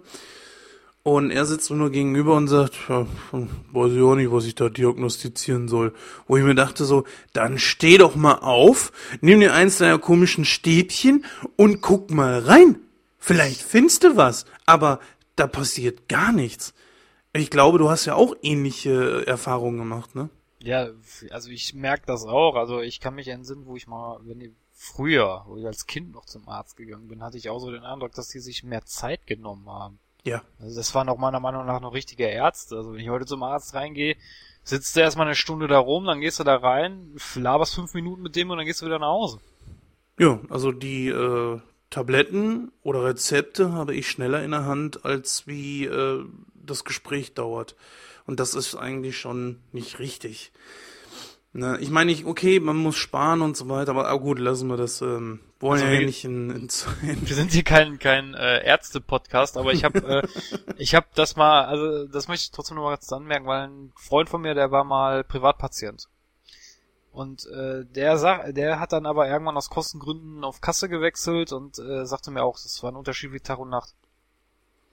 Der Schlimm. sagte, der sagte auch, äh, als er noch Privatpatient war, haben die Ärzte ihm alles erklärt und äh, wie das funktioniert und was das für eine Krankheit sein könnte. Und er hat gesagt, jetzt erklären die einem nichts mehr. Ja, das, du wirst wie am Fließband eigentlich durchgereicht. Und das ist das Schlimme dabei. Naja, gut. Hm, Wie gesagt, wir sind ja kein Ärzte-Podcast oder Medizin-Podcast. Äh, gehen wir mal wieder Dr. Jens, was sagen Sie denn dazu? Wäre schön, wenn ich Arzt wäre. Würde ich einiges anders machen. Aber ich muss ja sagen, was mich ein bisschen gestört hat. Oder was heißt gestört? Es war für mich sehr seltsam, diesen äh, Marlon Wayans, ich hoffe, das spricht man so aus. Das wird auch ein Running Gag bei uns, oder? Dass man nicht wissen muss, wie man es ausspricht. den man halt eben aus Scary Movie schon kennt als Hardcore-Kiffer, der am Ende sich ja, glaube ich, selber rauchen lässt. Es ist ganz schwierig, weil der Typ hat echt so eine, so eine Gesichtsmimik, da kann ich nur lachen. Ich finde, ich finde, der, der hat eine entsprechende Ausstrahlung und das verbinde ich in dem Moment irgendwie mit Scary Movie und da hat mich der Film verlassen. Ich weiß nicht, ob er da so die richtige Wahl für war. Natürlich manchmal, wenn die so ein bisschen ausgeflippt waren, dann passt er voll in die Szene rein. Aber wenn er mit diesem Lachen anfängt, ich, ich, ich war total raus aus dem Film. Ich war sowas von raus, ich musste irgendwie wieder sofort an Scary Movie denken. Meinst du, das ist irgendwie sowas, was ihm mit Sicherheit auch so das, äh, ich sag mal, das Genick gebrochen hat als Schauspieler?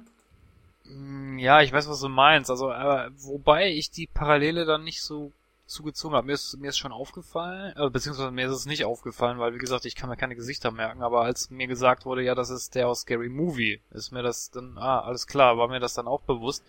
Aber ich fand das für den Film jetzt nicht so, also mich hat es jetzt nicht so gestört wie dich. Hm.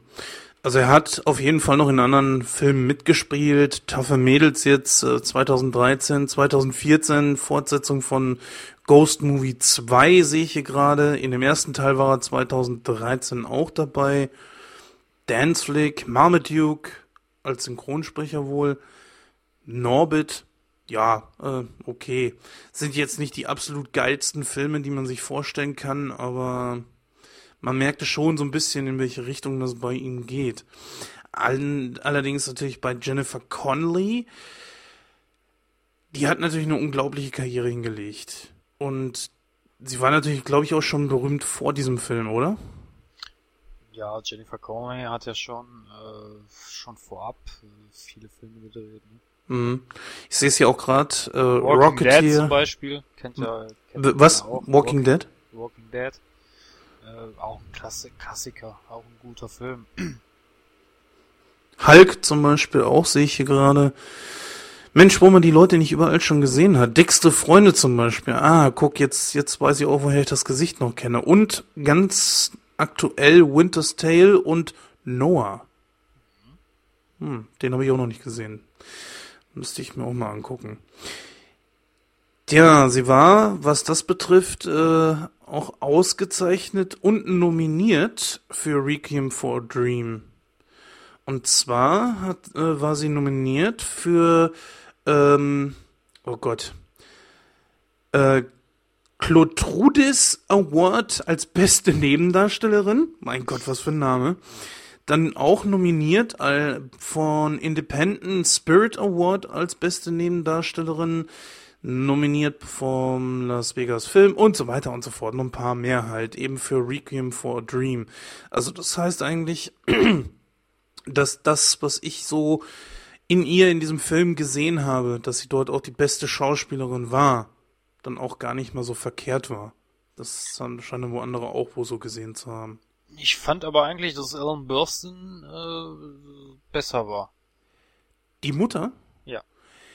Äh, ja, ja, auf jeden Fall, natürlich, klar. Äh, wie sie dann hinterher die, die, ich sag mal, völlig geistlose Sarah Goldfarb gespielt hat, das war schon nicht schlecht. Aber sie Das- war von Anfang an irgendwie so ein bisschen leicht verdreht, kann das sein?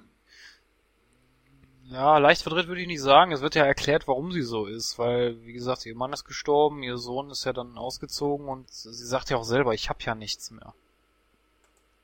Na doch, sie hat ja noch ihre komische Freundin, die da draußen immer auf diesen Gartenstühlen sitzen vorm Haus. Ja gut, aber ob das Menschen so befriedigt, ich weiß nicht. Keith David als Big Tim. Ein, ich sag mal, Charakter. So habe ich ihn noch nicht gesehen. Keith David, kennst du den? Noch so aus anderen Filmen? nee, leider nicht. Ich gucke hier auch gerade mal, ähm, was er in letzter Zeit so gemacht hat. Äh, Freebirds ist uns an einem anderen Tag. Äh, Cloud Atlas. Ja, das ist ein, ein Film natürlich, den viele bestimmt kennen. Hawaii 5.0 hat in einer Folge mitgespielt. Äh, Sterben will gelernt sein. Äh, Verrückt nach Steve. Transformers 2007. Echt? Den ersten Teil? Ja, da hat er einen General gespielt. Oder was war das genau? Ich weiß es nicht. Aber jetzt, wo ich es lese, fällt mir das sofort ins Auge. Und Transporter, The Mission. Riddick, Chron Chroniken eines Kriegers. Ja, also doch ein Schauspieler, den man auf jeden Fall kennt. Noch aus früheren Zeiten, Puppet Masters oder sowas, also Volcano, Armageddon, das jüngste Gericht. Und verrückt nach Mary. Ja, jetzt wo ich's lese, natürlich, da hat er ja den Vater von Mary gespielt. Also hat er schon öfter so so äh, verrücktere Sachen gemacht und das passt hier eigentlich wie die Faust aufs Auge. Obwohl ich sagen muss, ich diesen Charakter nicht gut finde. Also nicht jetzt so von Natur aus hasse, sondern ähm, man, man, er soll ja unsympathisch rüberkommen, dieser Big Tim. Und genau das hat dieser Charakter auch tatsächlich bei mir geschafft. Man sieht einfach, äh, wie Marion, also Jennifer Connelly, das erste Mal zu ihm kommt und sie ihn dann äh, oral befriedigen soll. Er holt sein, sein Ding raus und sagt dann so, der ist nicht zum Lüften draußen. Ich meine, ich musste zwar lachen, aber so wie sie geguckt hat, auch so wie sie gezögert hat und so weiter, das fand ich so geil gespielt von ihr, weswegen ich sage, einfach für mich hatte sie die beste Rolle und äh, war auch die beste Schauspielerin dort. Was natürlich aber auch äh, für Big Tim spricht, beziehungsweise Keith David. No.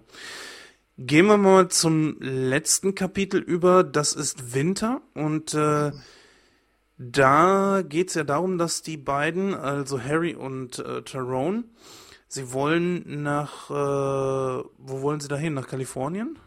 Nach South Car- Carolina. Ah, okay, South Carolina. Auf jeden Fall ähm, ist es dann, dass, ähm, warte mal, ich muss das mal eben kurz zusammenkriegen. Da, da ist ja dann die Autofahrt, wo, ähm, wo Harry der Arm abfault und er sich dann trotzdem noch was spritzt. Das fand ich eine ziemlich eklige Szene. Richtig. Das war wirklich sowas von ekelhaft. Aber das sind halt eben auch so Szenen, wenn die einen so ziehen, dann hat der Film natürlich auch erreicht, was, was er wollte. Und das, sowas mag ich an einem Film einfach. Und oh, ich fand das auch so widerlich, wie er sich dann noch in den kaputten Arm noch hineingestochen hat. Und Alter, ich konnte nicht mehr. Ich, ich hätte auch fast wirklich gekotzt. Später noch war, war viel schlimmer. Wenn ich auch etwas nicht haben kann, ich mache hier mal einen kleinen Sprung, und zwar zu der Situation, wo er selber am Schluss im Krankenhaus ist und äh, die, die Säge rausholen.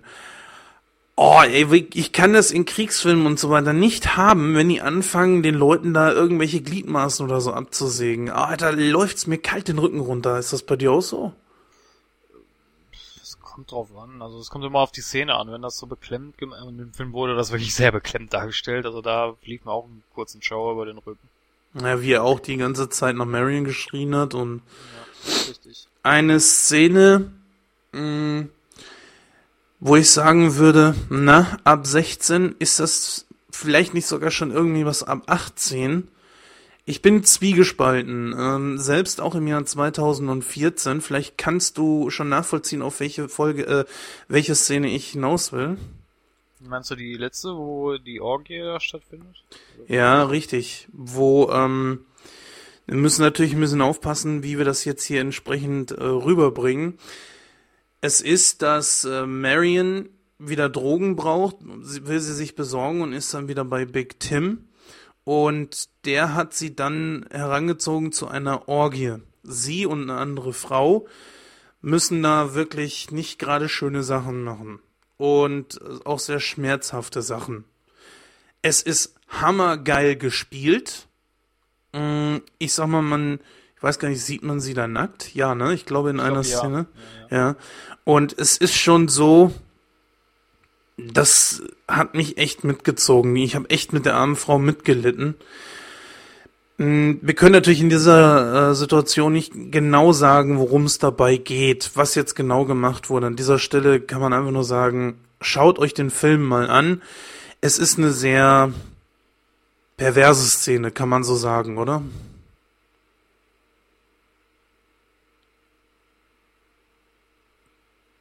Christoph ist stumm. Ich war, ich war gerade am überlegen, ähm, äh, was, ja, natürlich. Da brauchst du so lange zum Überlegen. Ist das jetzt so? Hm, also verglichen mit den Filmen, die ich mir gestern Abend reingezogen habe. oh Mann, ey. Wir werden doch indiziert bei, bei iTunes, das schwöre ich dir. Ja, Quatsch, äh, wir doch nicht. Dafür bezahlen wir die so gut.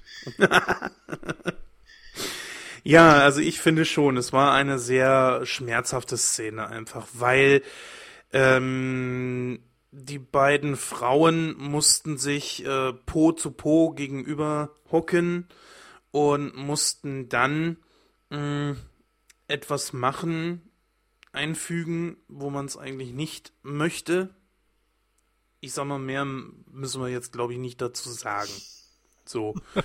Und das ist halt die Szene gewesen. Man hat zwar, glaube ich, nicht so viel gesehen, aber ich finde, in, ab da ist es so ein Punkt, wo ich mir dachte, eigentlich wäre das jetzt wirklich was ab 18. Der ganze Film zelebriert ja irgendwie so die Herablassung, also den, den Niedergang, den man durch Drogen erfährt. Und ich dachte mir, okay, das wäre schon irgendwie was für ein zehntes Schuljahr in einer Schule ab 15, 16-Jährige so zur Aufklärung. Aber in dem Moment habe ich mir gedacht, nein, das ist jetzt definitiv nichts mehr dafür und ähm, das wäre schon irgendwie was ab 18. Ja. Und hast du jetzt dir mal Gedanken gemacht? Ist das jetzt ab 18 für dich oder sagst du, ach, das ist schon in Ordnung so? Es geht, also ich meine, das war ja nur eine kurze Szene, aber ich fand das jetzt nicht, äh, Ja, ich fand nur halt, sie ist erstmal das, was sie machten, machen mussten. Das mit diesem völligen Widerwillen dahinter und wie Jennifer Connelly es einfach rübergebracht hat, war einfach so, äh, so ehrlich dahinter, dass es mich das schon definitiv. gezogen hat. Also die schauspielerische Leistung war grandios, auf jeden Fall. Also das äh, hat man ja da auch in dem Moment abgekauft, dass sie das äh, eigentlich nicht möchte, aber natürlich klar, wenn man wenn man halt äh, drogenabhängig ist, dann macht man das halt. Ja, das ist leider wahr. Ja. Das ist ja dann also auch das Gleiche, was du nachher in der Situation mit äh, Sarah hast. Die Leute, sie sieht ja nachher nur aus wie eine Vogelscheuche, das muss man halt einfach nur so sagen, weil er total kaputt ist. Und äh, ich fand die, die Szene fand ich richtig krass, als sie äh, noch nicht mal das, wo, wo sie nachher ins Krankenhaus kommt und die Ärzte sie mit den Elektroschocks behandeln.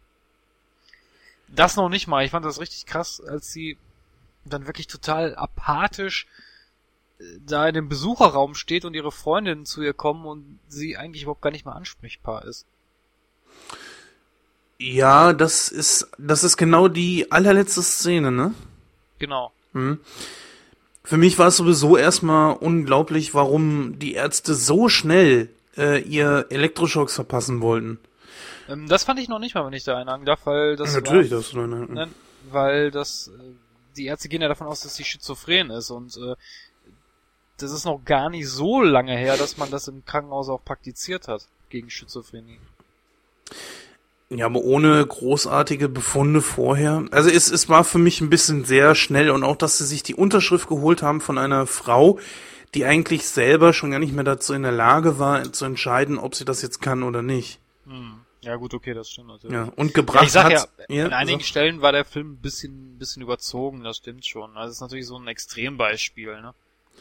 Ja gut, ich will das natürlich jetzt auch nicht deckeln mit meiner folgenden Aussage, aber es gibt natürlich auch Filme, die zelebrieren das schon ein bisschen heftiger und ähm, ein bisschen abdriften sei dem Film auch schon erlaubt. Also ist zumindest meine Meinung. Wobei ich ja sagen muss, dass von den von den vier Akteuren ist ja eigentlich ähm, Tyron am, am glimpflichsten davon gekommen, oder?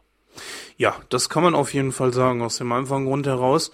Er ist ja nur im Gefängnis. Ich glaube nicht mal ein richtiges Gefängnis, sondern eine Entzugsklinik ist das, ne? Da, das habe ich nicht so ganz verstanden, weil ich habe das eher wie so ein Militärgefängnis verstanden. So in der Richtung auf jeden Fall war das auf jeden Fall so ein Gefängnis, wo er auch medizinische Hilfe bekommt. Und das, das wirkte auf mich eher wie ein, ein krasser Entzug. Ja. Ich glaube eher, das war eine Entzugsklinik. Aber das können ja gerne mal äh, unsere Zuhörer in den Kommentaren schreiben. Ihr kennt ja mittlerweile Facebook, Twitter, nightcrow.de. Da habt ihr die Möglichkeiten, das zu tun. Auf jeden Fall ist es so, dass er tatsächlich am glimpflichsten davon gekommen ist und äh, ja, muss eigentlich nur in Anführungsstrichen arbeiten, obwohl die Bedingungen dort auch schon sehr hart sind und das, das sieht man auch. Ja gut, aber wenn man jetzt mal abwägt, die eine lässt sich erniedrigen, die an, der andere verliert seinen Arm und äh, ja, und Sarah ist äh, gar nicht mehr in dieser Welt. Also da finde ich das schon am, am, am vertretbarsten, ehrlich gesagt. Wenn ich die Wahl hätte, würde ich dann auch lieber in die Klinik da gehen. Natürlich, sicher, klar. Aber ich muss trotzdem mal sagen, ähm, ich komme mal kurz auf das zurück, was ich eben angesprochen hatte. Und zwar, äh, du hast zwar hier äh, drei Kapitel, aber ich finde auch, du hast trotzdem zwei Geschichten. Weil ähm, nur zu Anfang sind ja, ähm, sind ja Sarah und Harry mal zusammen. Und danach trennen sich ja ihre Wege. Und, und äh, Harry kümmert sich ja eigentlich nicht mehr um Sarah. Ja, also es ist ja nur diese Szene, wo er ihr den neuen Fernseher schenkt, ne? Wo die beiden eigentlich aufeinandertreffen. Ja, und ansonsten haben die ja nichts mehr miteinander zu tun. Sie sind alle in ihrer, äh, in ihrer Welt drin, in der sie sich auch mehr und mehr verlieren. Und ansonsten haben die da eigentlich nichts mehr großartig miteinander zu tun.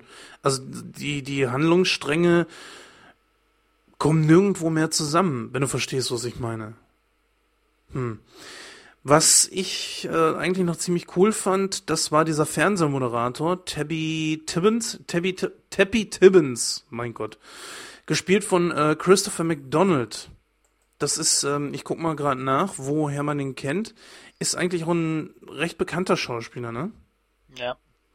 Äh, ich sehe gerade, Gastrollen hatte er zum Beispiel in Stargate Universe, in äh, Raumschiff Enterprise das nächste Jahrhundert, und zwar in die alte Enterprise.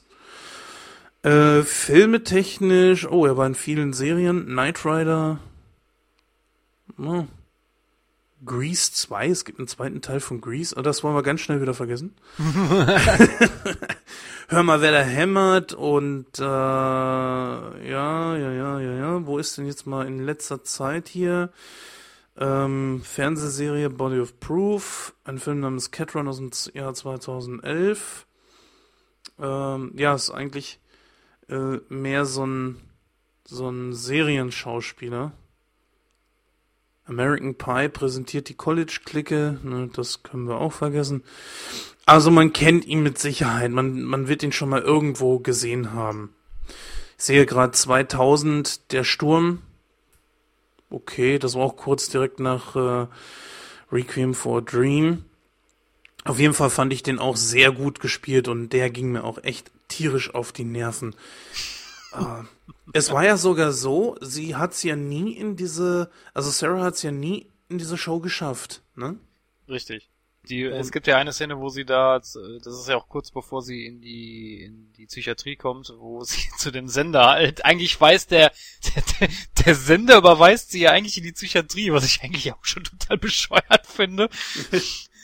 Weil dann kommt sie ja da rein, beschwert sich, warum sie, warum sie nicht auserwählt wurde und dann rufen die ja die Männer in den weißen Kittel, die sie dann abholen. Ja, aber ich, ich weiß es jetzt gerade gar nicht. War das nicht so, dass sie, sie hat ja wirklich einen Anruf bekommen? Richtig, und es wird ja gesagt, ähm, dass es mal vorkommen kann, dass auch Kandidaten dann trotzdem nicht ausgewählt werden.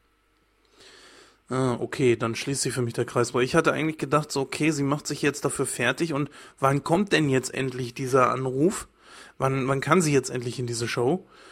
Und ähm, da Weil ich da zuerst, äh, als, ich, als die Szene das erste Mal kam mit dem Anruf, war mein erster Gedanke eigentlich nur, ach, das ist so eine Werbemasche. So hörte es sich tatsächlich an. Das ist so, so stereotypisch, ne? Du, du rufst irgendwo an, so wie man sich diese, diese Anrufe von irgendwelchen Fernsehleuten, die äh, einen aber hintergehen wollen, die gar nicht vom Fernsehen sind und ähm, irgendwie wahrscheinlich was verkaufen wollen. So hört sich das an. Ja, Kennt- richtig. ja. Vor allen Dingen, weil es auch eine ältere Frau ist und das kennt man ja auch, dass halt auch besonders ältere Leute auf sowas reinfallen. Ne? Ja, das im, im Grunde genommen schon. Wie alt ist Sarah selber? 50? Würde ich mal sagen. Ja, ich denke, kommt so um die 50. Hm. Geil fand ich aber diese Szene, wo die eine ihr die Haare gefärbt hat. Das ist doch kein Rot! Ne, es, es war so ein Rotblond irgendwie, ne? Ja. Das war schon klasse. Aber ich habe gar keine Erinnerung mehr daran, wie kam denn dieses Grün in ihre Haare? Grün? Da war so ein bisschen grün, das war mehr im Kapitel von Winter. Da hat sie doch nachher weiße Haare.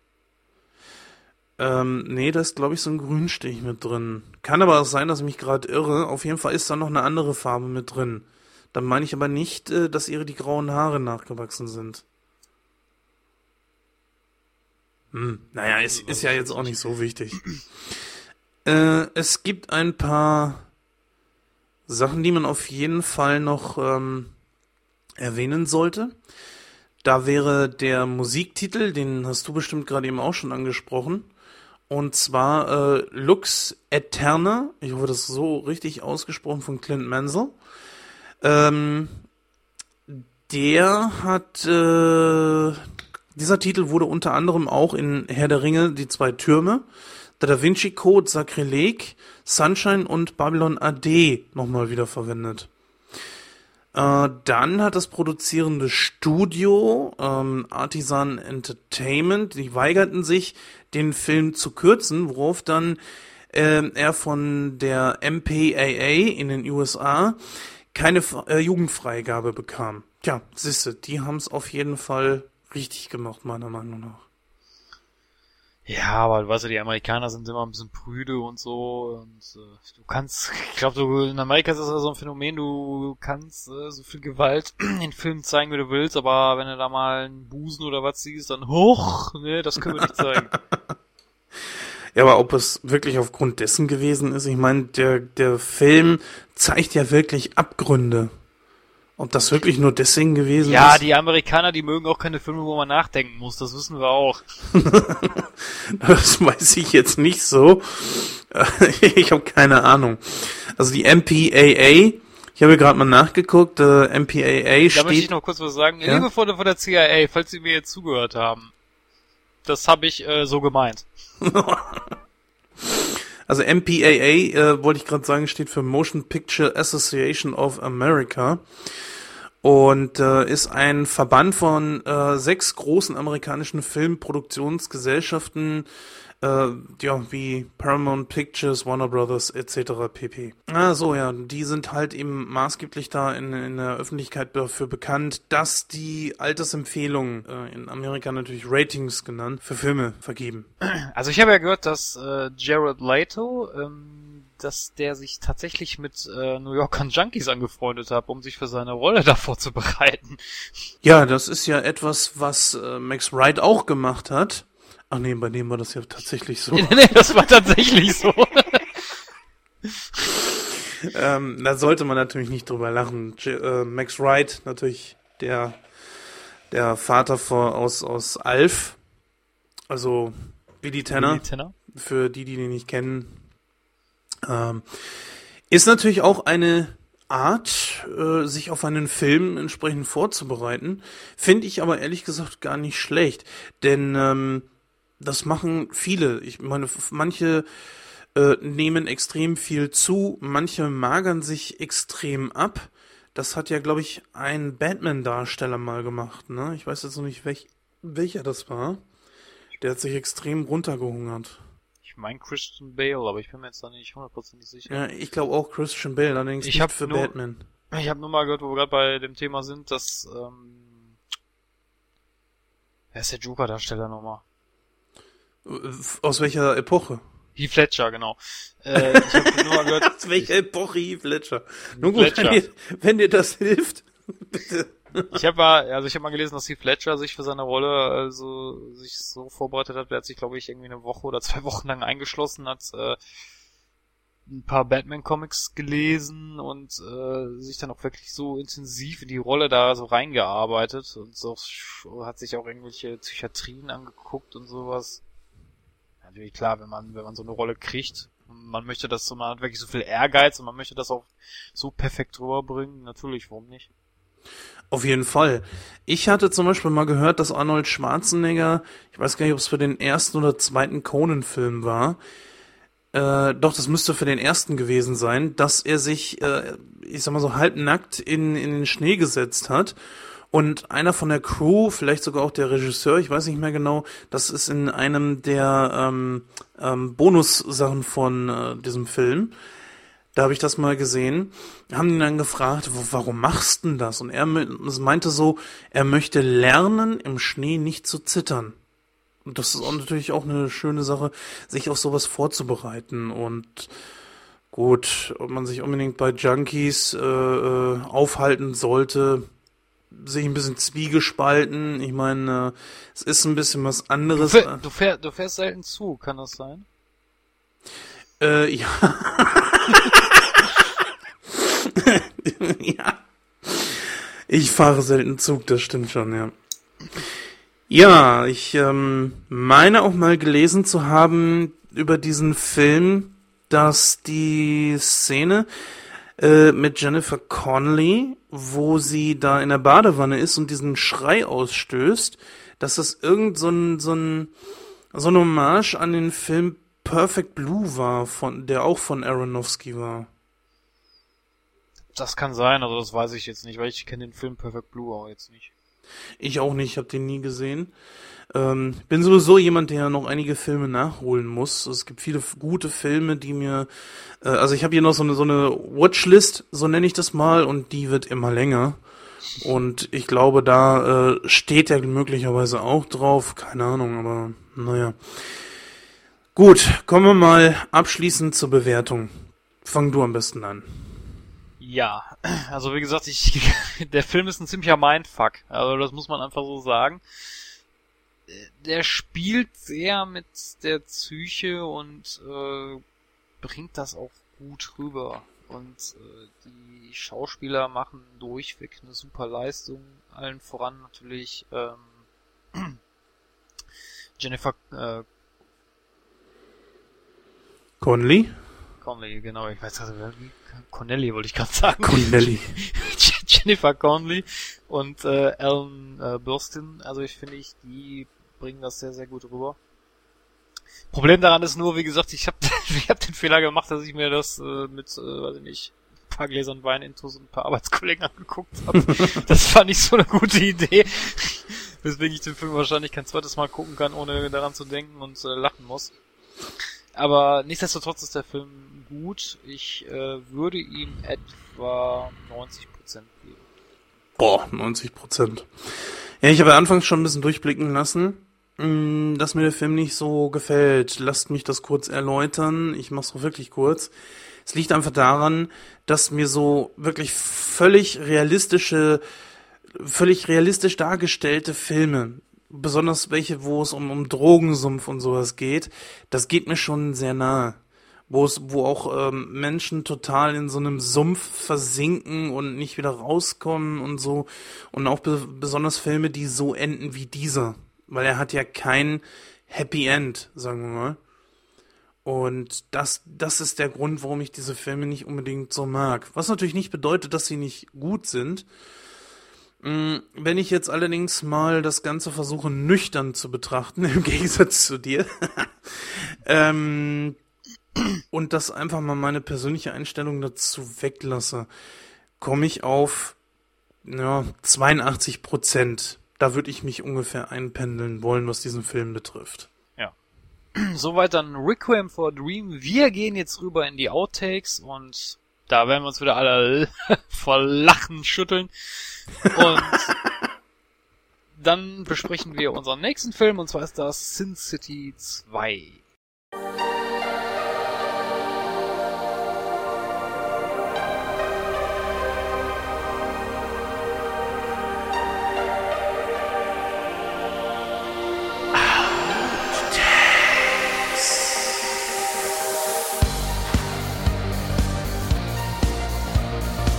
ey, Micheladas mit Krabben. Hör mal, ich kann auch ein super Lied singen. SS, Bitch, Hure.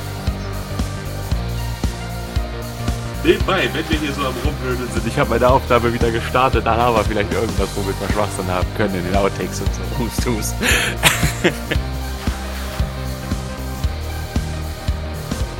ja, ich auch.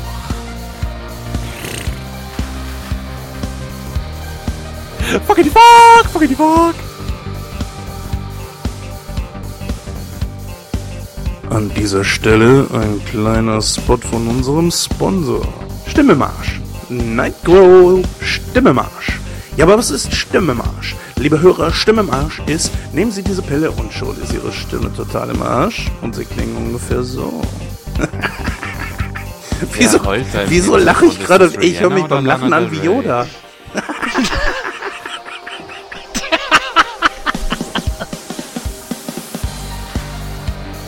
Ich habe ja sonst nichts zu tun. Ich kack Fische.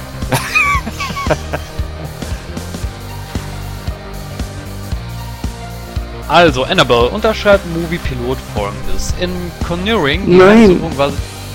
Was denn? Das heißt in Conjuring. Conjuring? Habe ich bei mir. Ja, Ah, entschuldigt, stimmt, entschuldige, ja, ja. Entschuldigung, ja, ich habe meine Brille nicht auf, soll ich vielleicht mal aufsetzen.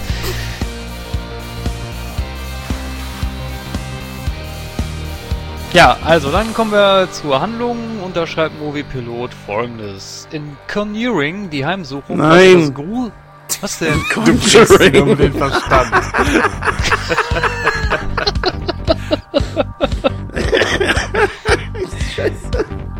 Äh, wie spricht man das aus? Conjuring. Conjuring? In Conjuring. Take 3? Ja. Take 3. Also, dann kommen wir kurz zur Handlung. Unterschreibt Was hast du denn jetzt? Entschuldigung.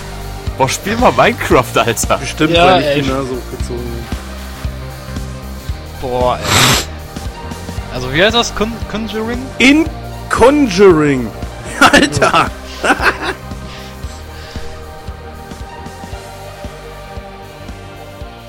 Sieben. Acht. 9.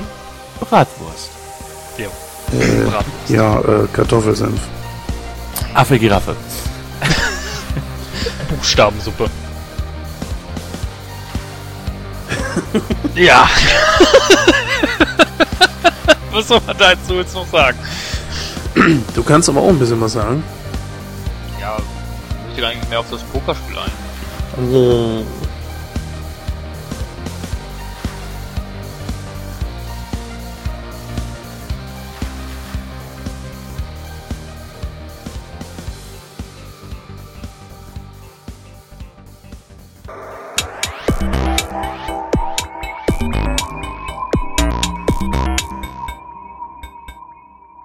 Bierernst geht es jetzt auch mit unserem nächsten und letzten Thema weiter. Und zwar haben wir uns Sin City 2 im Kino angeschaut. Und da möchte ich den Jens doch mal gerne bitte, sag uns doch mal, was passiert denn so in Sin City 2? Ja, Sin City 2 ist äh, natürlich, wie es der Film schon sagt, ähm, wie es der Titel schon sagt, die Fortsetzung zu Sin City 1. Es gibt ein paar Parallelen dazu, also manche Stories greifen halt eben äh, so ein paar Begebenheiten aus dem ersten Teil auf. Ähm, Im Grunde genommen geht es darum, dass Dwight gerne noch einmal von vorne anfangen würde und bekommt seine Chance, als seine Ex-Freundin Ava ihn um Hilfe bittet. Und damit fängt der Film halt eben an. Ihr Mann, das ist äh, Damien Lord, der misshandelt sie nämlich und äh, lässt sie auch durch seinen Chauffeur beschatten. Ja, und Dwight will ihr halt eben helfen, doch ähm, tja, in Sin City kann man halt eben niemandem vertrauen. Das ist das große Problem. Das nimmt diese erste Geschichte, es ist ja ein, ein Film in, unterteilt in Kapiteln, auch eine entsprechende Wende. Ähm, Trotzdem hat man auch in den verschiedenen Geschichten, ich glaube an dieser Stelle in diesem Film sind es drei Hauptgeschichten, immer mal so, ein, so eine kleine Brücke, die Bezug zu der einen Geschichte nimmt oder halt eben einen Charakter, der äh, mitten drunter ist, unter anderem zum Beispiel Marv. Ne, und dieser zum Beispiel erwacht ganz am Anfang äh, in einem Teil der Stadt äh, zwischen mehreren Toten von Jugendlichen, was eigentlich nur eine Szene ist, die äh, den Film ein bisschen vorgreift, die halt auf eine spätere äh, Geschichte, ja, die, die die Geschichte eines, wie, wie kann man das sagen? Ähm, nochmal. Ähm, unterdessen halt eben auch Marv, der in äh, einem anderen Teil der Stadt zwischen mehreren toten Jugendlichen aufwacht. Das ist etwas, was so, so ein klein bisschen eine Geschichte vorweggreift, die wir später im Film dann noch sehen werden.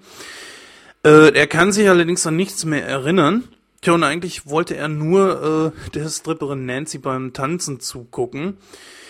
Ja, und dieser auf der anderen Seite will sich mit dem, einem, will sich an dem mächtigen Senator Rogue rächen. Doch da muss sie sich aber hinten anstellen, denn das äh, wollen auch so ein, zwei andere.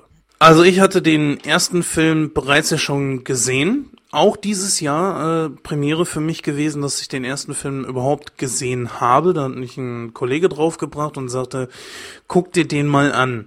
Mir ist er schon mehrfach in, in der Videothek begegnet und hat mich da immer so ein bisschen angelacht und ich dachte so, äh, gut, ich oute mich jetzt mal, ich sage es wirklich, Sin City hat das irgendwas mit dem Spiel zu tun. dum, dum. Nein, hat's natürlich nicht. Ich habe ihn mir dieses Jahr äh, halt angesehen und war dann eigentlich sehr positiv überrascht. Der zweite Teil wiederum, da dachte ich mir, okay, es wird schwierig, an den, ähm, an den ersten anzuknüpfen, beziehungsweise ob, ich, ich dachte echt, das könnte ein Flop werden. Ich nehme mal hier mal ein Fazit ein bisschen vorweg. Das wird er definitiv nicht. Also wir werden an dieser Stelle auch versuchen, nicht zu spoilern, äh, damit ihr euch den Film natürlich auch noch angucken könnt, denn wie ich eben schon sagte, erfährt der Film so ein paar gewisse Wendungen, und äh, werden versuchen, auf den Film so weit einzugehen, wie es geht, ohne euch was zu verraten. Ja, äh, du hast es eben schon gesagt, Christoph. Du warst auch im Kino, hast den Film auch gesehen. Ich glaube, Penny hat es nicht geschafft. Von daher hätte er bei dieser äh, Besprechung hier sowieso nicht so viel dazu geben können. Wie war der Film für dich?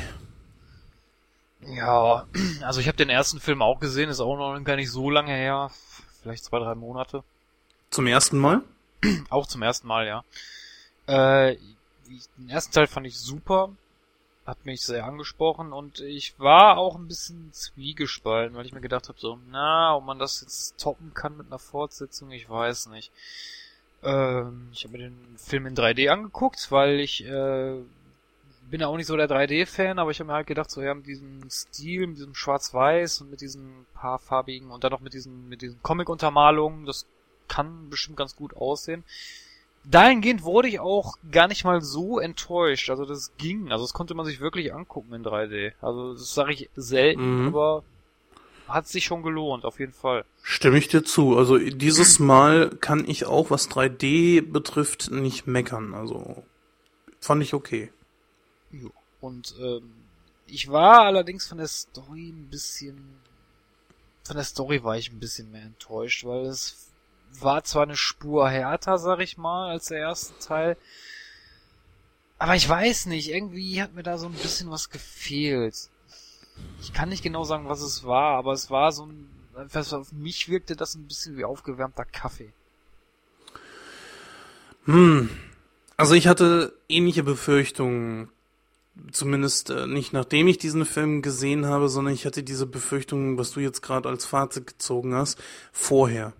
Und nee, sie, diese Befürchtungen haben sich nicht so bewahrheitet. Also ähm, ich weiß nicht, was bei dir da so im Nachhinein äh, meine Befürchtung, die ich vorher hatte, bei dir diesen Eindruck ganz genau so eben erweckt haben.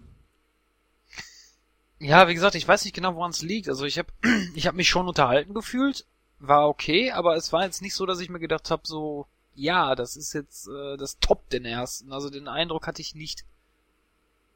Ja, das ist natürlich auch so ein bisschen blöd.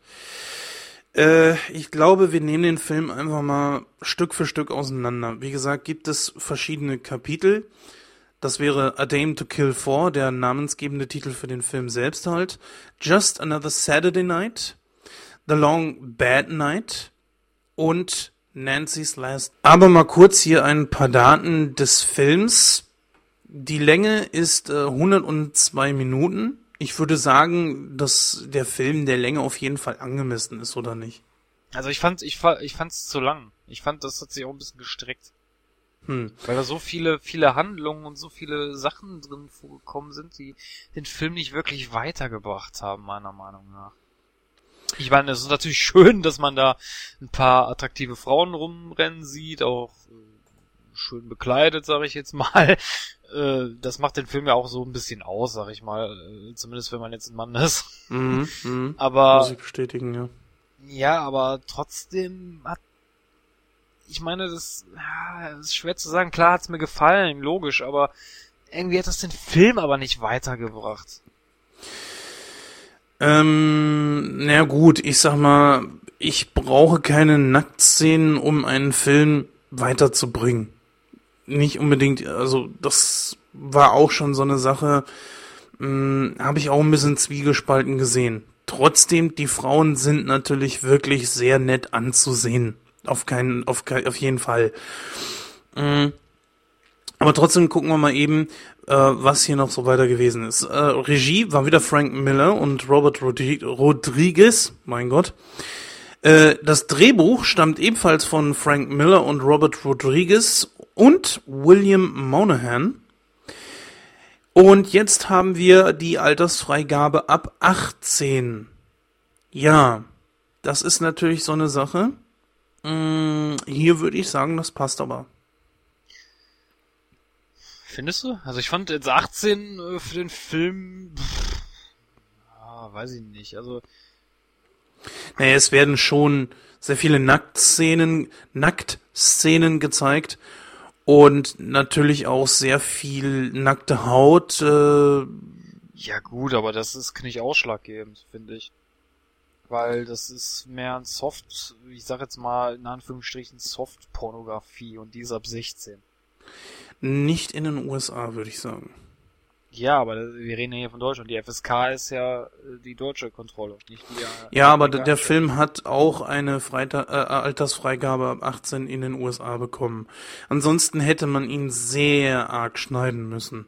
Und viele von diesen Geschichten, die gehen ja genau, besonders äh, die erste, A Dame to Kill For, die, die geht ja genau darauf ein. Ne? Das, das, das ist ja, gehen wir erstmal darauf ein und sagen, worum es dabei überhaupt geht. Also A Dame to Kill For, da haben wir äh, Dwight McCarthy. Dieser wird von seiner früheren Liebe halt, äh, Ava, äh, um Hilfe gebeten halt, damit ähm, er ihr gegen ihren gewalttätigen Ma Ehemann hilft. Ähm, aber irgendwie merkt man schnell, Ava spielt da nicht so richtig mit, mit wahren Karten. Und sie wird mehr oder weniger als ähm, eine, eine Hexe dargestellt, als eine, eine Schlange, eine hinterhältige Schlange. Und äh, so wird sie, glaube ich, in diesem Film auch bezeichnet. War doch richtig, oder? Ja, klar, als, als Schlange, ja. Genau. Aber von ihren Anhängern als Göttin. Wobei so hübsch fand ich die jetzt eigentlich nicht, aber okay. Naja, nu, Äh, es ist, ähm, was heißt nicht hübsch? Also die Frau ist gerstenschlank im passenden Alter. Wie alt mag sie sein? 38 oder so. Ich guck mal eben schnell nach. Ava Green ist äh, 1980 geboren, also liegen wir da schon mal gar nicht so falsch. Also Mitte 30. Und die hat schon eine gute Figur, würde ich sagen. Nein, darum geht's jetzt nicht. Darum, darum wollte ich jetzt nicht hinaus. Klar, Geschmäcker sind unterschiedlich, aber ich fand äh, die Darstellung von ihr in dem Film jetzt nicht so so so so übernatürlich, sag ich mal, dass man jetzt da sagen musste, oh, das ist die schönste der schönsten. Also ich weiß nicht, da liefen im Film aber Frauen rum, die fand ich jetzt attraktiver, ganz ehrlich. Ähm, hast du schon mal den Film gesehen, wo es um einen leuchtenden Vampir geht? Was? Du hast noch nie Twilight gesehen, oder? Nein. Das ist auch so ein Film, äh, besonders der erste Teil auch und die nachfolgenden Teile zelebrieren das umso mehr, dass ähm, die Hauptdarstellerin, ich weiß jetzt nicht, wie, wie der Charakter hieß, da hat man sich auch gefragt, was machen die alle so einen Wind um diese eine Tussi? Was hat die? Nippel mit Biergeschmack oder wo- worum geht's da bei der? und ein Hin und Her und man fragt sich echt so, ist das echt die, die sieht jetzt nicht modelmäßig aus. Sie, sie hat auch nichts als Mensch, was einen Vampir, würde ich mal sagen, cool finden könnte oder anziehend. Ich, ich, ich habe keine Ahnung. Und das ist, zieht sich durch die ganzen Twilight-Filme durch, dass alle um diese, diese alte so ein Riesenbrimborium machen. Ähm, in dem Fall soll man das als Zuschauer natürlich einfach akzeptieren. In diesem Fall äh, natürlich auch, aber es funktioniert bei dir scheinbar nicht. Tja. also äh, am meisten an dem Film fand ich, äh, oder am meisten beeindruckt von dem Film hat mich eigentlich das Pokerspiel. Das fand ich, äh, das fand ich richtig genial. Äh, das war aber, glaube ich, noch nicht in der Dame to Kill vor, oder? Nee, nee, das war ein Kapitel später. Oh. Ja, aber bleiben wir erstmal bei diesem Kapitel hier. Da gab's ja diesen äh, Chauffeur und diesen, ähm, wie hieß der Chauffeur noch? Manu, Manut. Man Manut. Mal eben kurz nachgucken. Äh, gespielt von Dennis Haysbert. Sagt mir gar nichts. Sagt mir gar nichts. Jetzt aber, wo ich hier ein Foto von ihm sehe, der sieht aber schon sehr nach Denzel Washington aus. Nee, ehrlich, guck dir wirklich das mal an. Äh, liebe Hörer, macht das mal, geht auf Wikipedia, gebt dort mal den Namen ein. Dennis Haysbert. Das äh, schreibt sich H-A-Y-S-B-I-E-R-T. Und der Typ hat irgendwie so einen Look, finde ich, im, vom Gesicht her, wie halt Denzel Washington. Aber gut, ähm, wir sind ja hier nicht zum Vergleich von Schauspielern. Auf jeden Fall fand ich den richtig cool, wie er dargestellt wurde. Dieses äh, etwas Übernatürliche, dass, dass man auf ihn einschlagen konnte bis zum geht nicht mehr und es überhaupt nichts gebracht hat. Und dann kam natürlich später Marv. Ne? Hier auch wieder gespielt wie im ersten Teil von ähm, Du Harry, wir sind jetzt die feuchten Banditen. Entschuldigung. was? Der hieß ja nicht auch Marv. Ach so, oh Gott, du ziehst Parallelen. oh Mann, ey, du ziehst Parallelen. Ja, hier natürlich gespielt von Mickey Rourke. Und ich fand diesen Charakter bereits schon im ersten Teil so hammerhart. Ähm, als der dann dem Chauffeur gegenüberstand und den dann letzten Endes auch noch geplättet hat, dachte ich mir so, ja, doch, der Marv kommt richtig geil rüber und mh, er hat bei mir genau den Effekt erzeugt, den er wahrscheinlich auch erzeugen sollte, dass es eine richtig harte, coole Sau ist. Es ist natürlich jetzt so, dass man nicht allzu viel verraten kann, äh, sonst, sonst spoilern wir und das wollen wir ja nicht machen. Auf jeden Fall, die erste Geschichte ist schon richtig geil gemacht worden. Ich würde sogar sagen, sie ist die längste in, in diesem Film. Oder täusche ich mich da? Ja, darum geht's ja. Darum heißt es ja auch Adam to Kill 4. Ne? Ja gut, na klar, okay, ja, ich sag ja, es gibt äh, so, so einen roten Faden, der sich natürlich irgendwo durchzieht.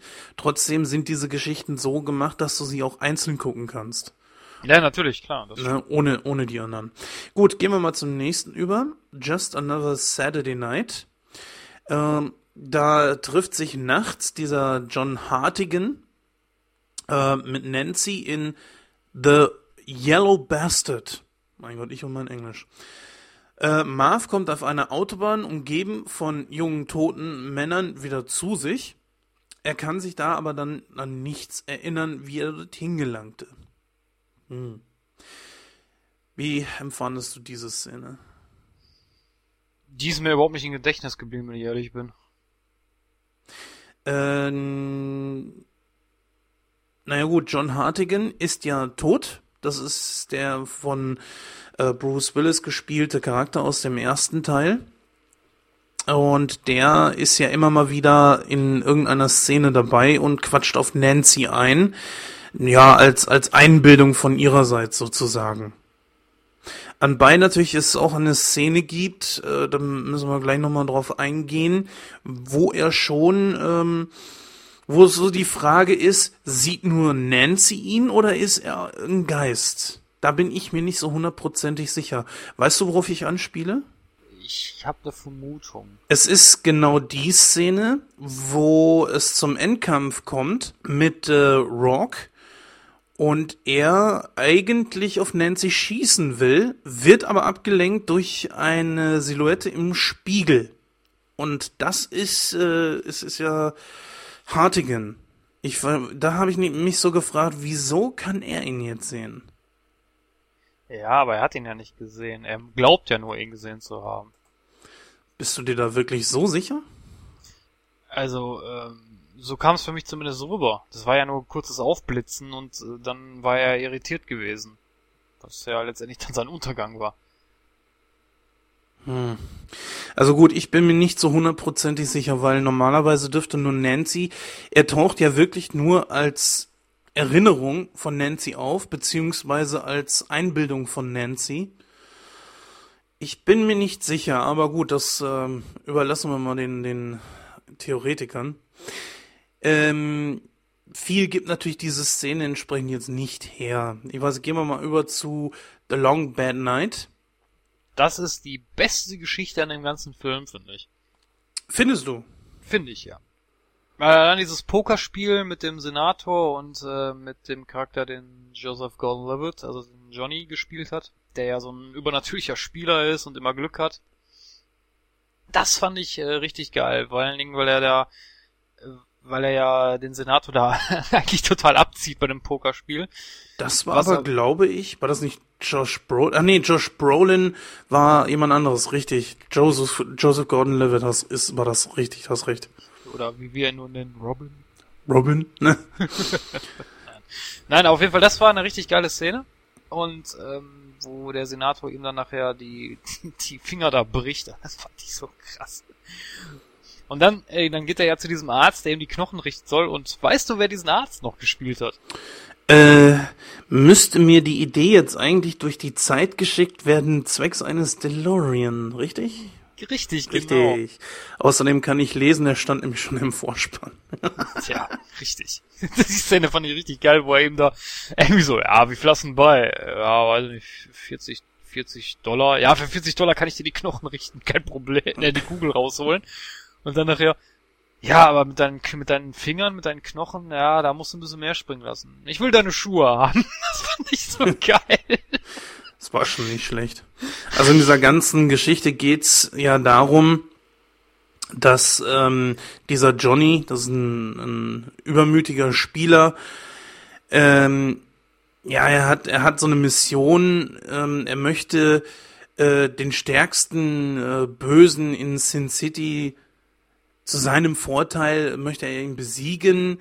Ähm, aber er schlägt halt den falschen Mann und da nehmen dann die äh, Ereignisse entsprechende Wendungen. Da können wir jetzt auch nicht sonderlich drauf eingehen, sonst äh, spoilern wir natürlich unsere Hörer, was wir natürlich Aber eine Szene wollen. möchte ich da ansprechen, die auch in 3D richtig geil kam, nämlich als er als da als er äh, als er Johnny als Miniatur auf diesem Kartentisch steht und der Senator wirft die Karten so und die Karten durchlöchern ihn so, also zerschneiden ihn so. Kannst du dich an die Szene erinnern? Das war natürlich in 3D eine extrem geile Situation, richtig? Ja. Ähm, natürlich ist 3D für solche Szenen halt eben genau richtig. Dafür lohnt es sich wirklich ins Kino zu gehen. Und in dem Film ist natürlich sowieso generell viel CGI eingesetzt worden, was aber halt durch diesen Schwarz-Weiß-Effekt äh, gar nicht mal so übel rüberkam, muss ich sagen. Ja. Deswegen sage ich, 3D äh, lohnt sich da auf jeden Fall. Ja, mehr kann man jetzt auf die Szenerie nicht eingehen, ohne dass man da zu viel von verrät. Die äh, letzte Szene, äh, beziehungsweise letzt, das letzte Kapitel nennt sich Nancy's Last Dance.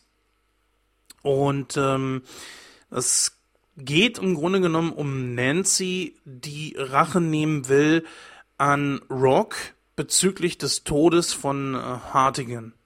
Und da bekommt sie dann tatkräftige Unterstützung von Marv, Der hatte, glaube ich, keine eigene richtige Geschichte hier, oder? Ich meine, er ist, Nein. er hüpft in mehr so, so ein war Zwischending. mehr so ein Nebendarsteller. Ja, genau.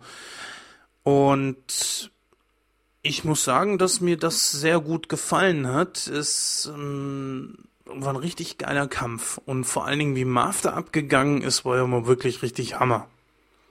Auch wie er, ähm, das kann, kann man spoilern, oder? Dass er angeschossen wurde. Ja, natürlich, klar. Ne, es, also es gibt eine Szene, wo Marv, also hier ähm, Mickey Rourke, plötzlich angeschossen wird, wo nachdem er da zig Leute zusammengewämst hat, auf Marv-Style, und äh, bricht dann zusammen und das erste, was er vorhat, ist erstmal eine rauchen.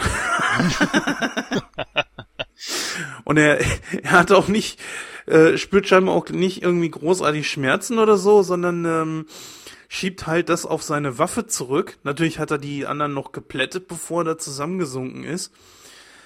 Es ist, glaube ich, äh, im Unklaren, ob Marv überlebt hat, oder? Ja, ich, unklar ist es schon.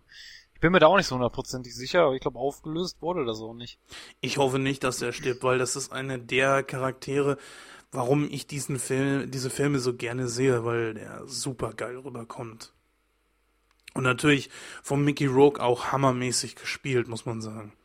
Und ich hatte es echt schwer, ihn unter dieser Maskerade zu erkennen. Aber diese typischen Bewegungen von Mickey Rourke, die sieht man auf jeden Fall sofort.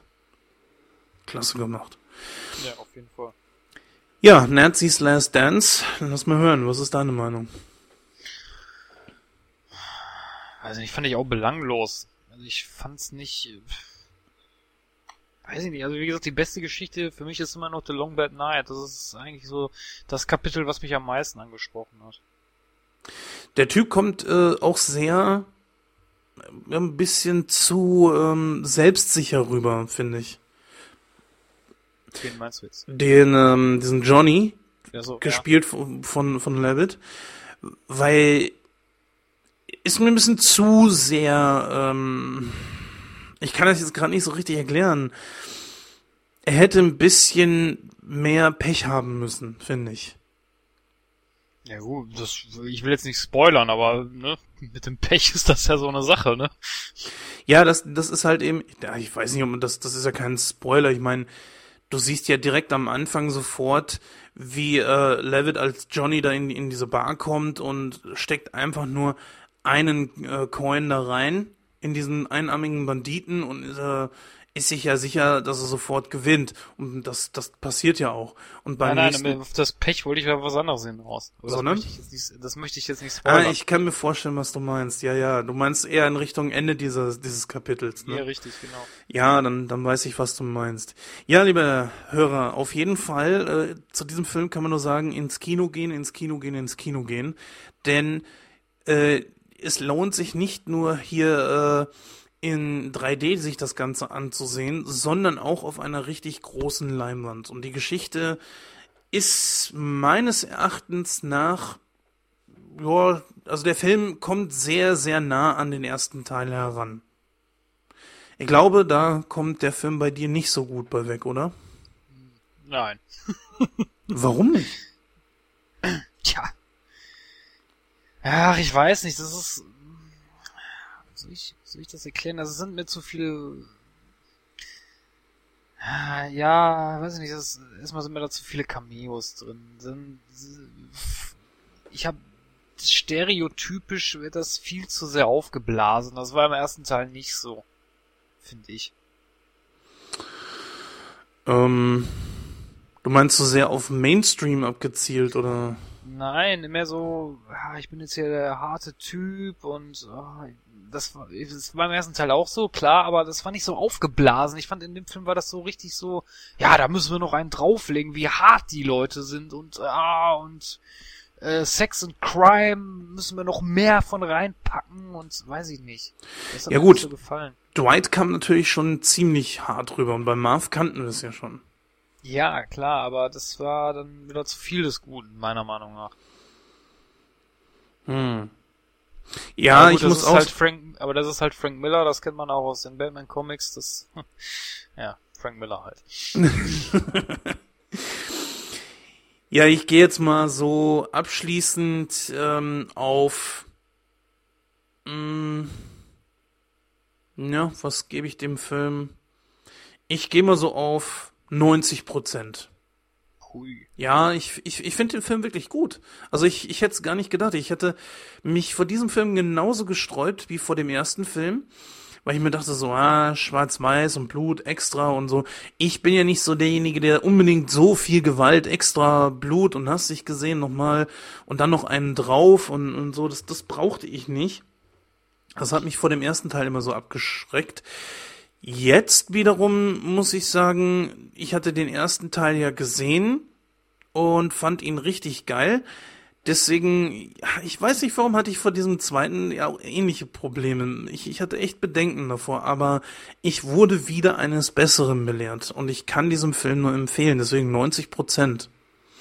Es sind unglaublich viele Gaststars da drin. Das, äh, das darf man auf keinen Fall unter den Tisch fallen lassen. Wir hatten schon angesprochen, Christopher Lloyd ist mit dabei, kennen wir ja alle aus Zurück in die Zukunft. Lady Gaga ist kurz mit dabei, was den Film nicht unbedingt besser macht, aber auch nicht unbedingt schlechter. Dann, ähm, wen haben wir noch? Ray Liotta. Gut, muss jetzt nicht jeder kennen. Ähm, ich äh, kenne nicht so viele Filme mit Ray Liotta, deswegen war es mir eigentlich nicht so wichtig, ob er dabei war oder nicht. Dennis Haysbert äh, ist ein für mich absolut toller Schauspieler, äh, der eigentlich einen, super Charakter abgegeben hat. Nur der Name Manut, naja, okay, ich weiß nicht, ist, das war für mich ein bisschen gewöhnungsbedürftig. Äh, Joseph Gordon-Levitt, ich weiß nicht, wie du das siehst, aber ich finde, das ist einer der aufstrebenden Stars. Ja, schauen wir mal, ne? Okay. Gut, naja. Das hast du deinen Geschmack wieder an der Garderobe abgegeben, oder? Oh Mann. Ich kann Ja, den Typ nicht mehr ernst nehmen. Seit seit der Dark Knight Rises kann ich den nicht mehr ernst nehmen, tut mir leid. Ah, nu, das ist halt, ähm, ich glaube, da gehen wir an entsprechender Stelle nochmal genauer drauf ein. Ich finde aber schon, dass er, äh, dass er eine sehr große Karriere vor sich hat. Na ja, gut, jetzt mal im Schnelldurchlauf. Bruce Willis, Jessica Alba, braucht man nicht zu sagen, kennt, glaube ich, jeder. Dann hatten wir Mickey Rourke dabei, ähm, mein Gott, wer, wer war da noch alles bei? Äh, Jamie Chung als äh, Miho, ein Charakter, der, der äh, bereits auch schon im ersten Teil mit dabei war und die ich immer wieder äh, gerne sehe. Dann ähm, hatten wir noch Leute dabei wie Julia Garner, äh, Jamie King. Also es ist, es lässt eigentlich nichts offen. Max Wright.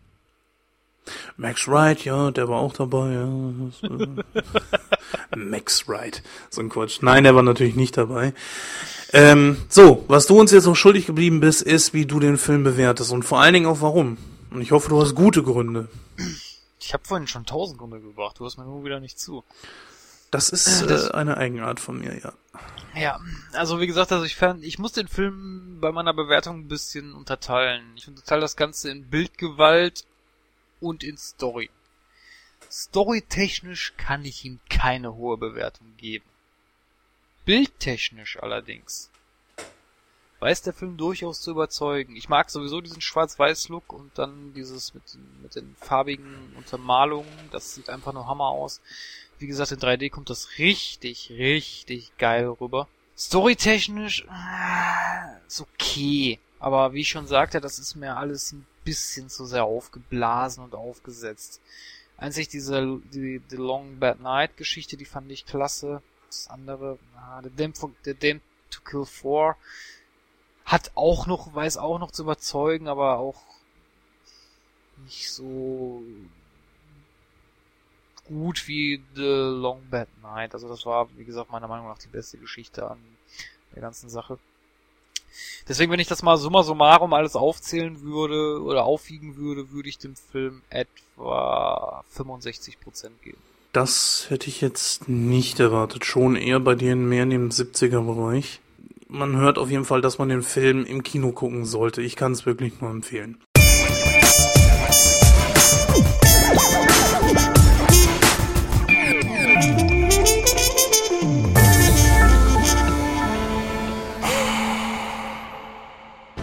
Damit sind wir also schon durch. Wir haben halt äh, ein bisschen das Programm kürzen müssen. The Crow, jetzt wollte ich schon The Rock sagen. The Crow werden wir auf jeden Fall nachholen. Allerdings nicht in der 21. Ausgabe, denn die steht komplett unter dem äh, Banner von Star Wars. Wie gesagt, der Penny und ich waren auf der JediCon, haben dort auch ein paar Stimmen einfangen können, die wir beim nächsten Mal dann mit in die entsprechenden Diskussionen einfügen werden. Wir werden beim nächsten Mal die Anfänge, also wir werden von ganz von vorne anfangen bei Star Wars, obwohl wir eigentlich in der Mitte anfangen. Oder äh, doch nicht. Also es ist sehr verwirrend, weil wir fangen mit Episode 1 und 2 an, die natürlich nicht die ersten Filme waren. Also jeder Star Wars-Fan wird eigentlich, glaube ich, äh, verstehen, was ich damit gemeint habe. Äh, Star Wars, ist das eigentlich so dein Ding, Christoph? Ich liebe Star Wars. Wie auch immer das jetzt gerade zu deuten war, das hörte sich eher so nach, nach Abneigung an. Nein, nein, nein, überhaupt nicht. Ich mag, ich mag Star Wars. Ich bin nur kein Fan von, den, von Episode 1 und 2. Aber da können wir dann auf der entsprechenden Stelle äh, drauf eingehen. Ja, aber das ist eigentlich immer nur gut. Ich sag mal 1 und 2, ähm, ich bin eher mehr so ein Befürworter von der ganzen Geschichte, obwohl Episode 1 es schwer haben wird. Ich glaube auch beim Penny, ich glaube aber auch, dass das jedem Zuhörer klar sein sollte. Und natürlich sollte man keine Star Wars Nerds hier erwarten. Also wir werden hier nicht bis ins kleinste Detail sagen können, da kommt der Charakter her und das hat er jetzt deswegen gemacht, weil in seiner tiefe Vergangenheit in irgendeinem Buch vom Fan und so weiter etc. mal irgendwas passiert ist. Äh, nur mal so als Beispiel. Ja, an dieser Stelle sage ich Tschüss, macht's gut, bis dann und noch viel Spaß mit euren Filmen. Ja, auch ich verabschiede mich. Ich werde mich jetzt in mein rotes Kleid zwängen, denn ich habe gleich noch einen Fernsehauftritt. Bis dann.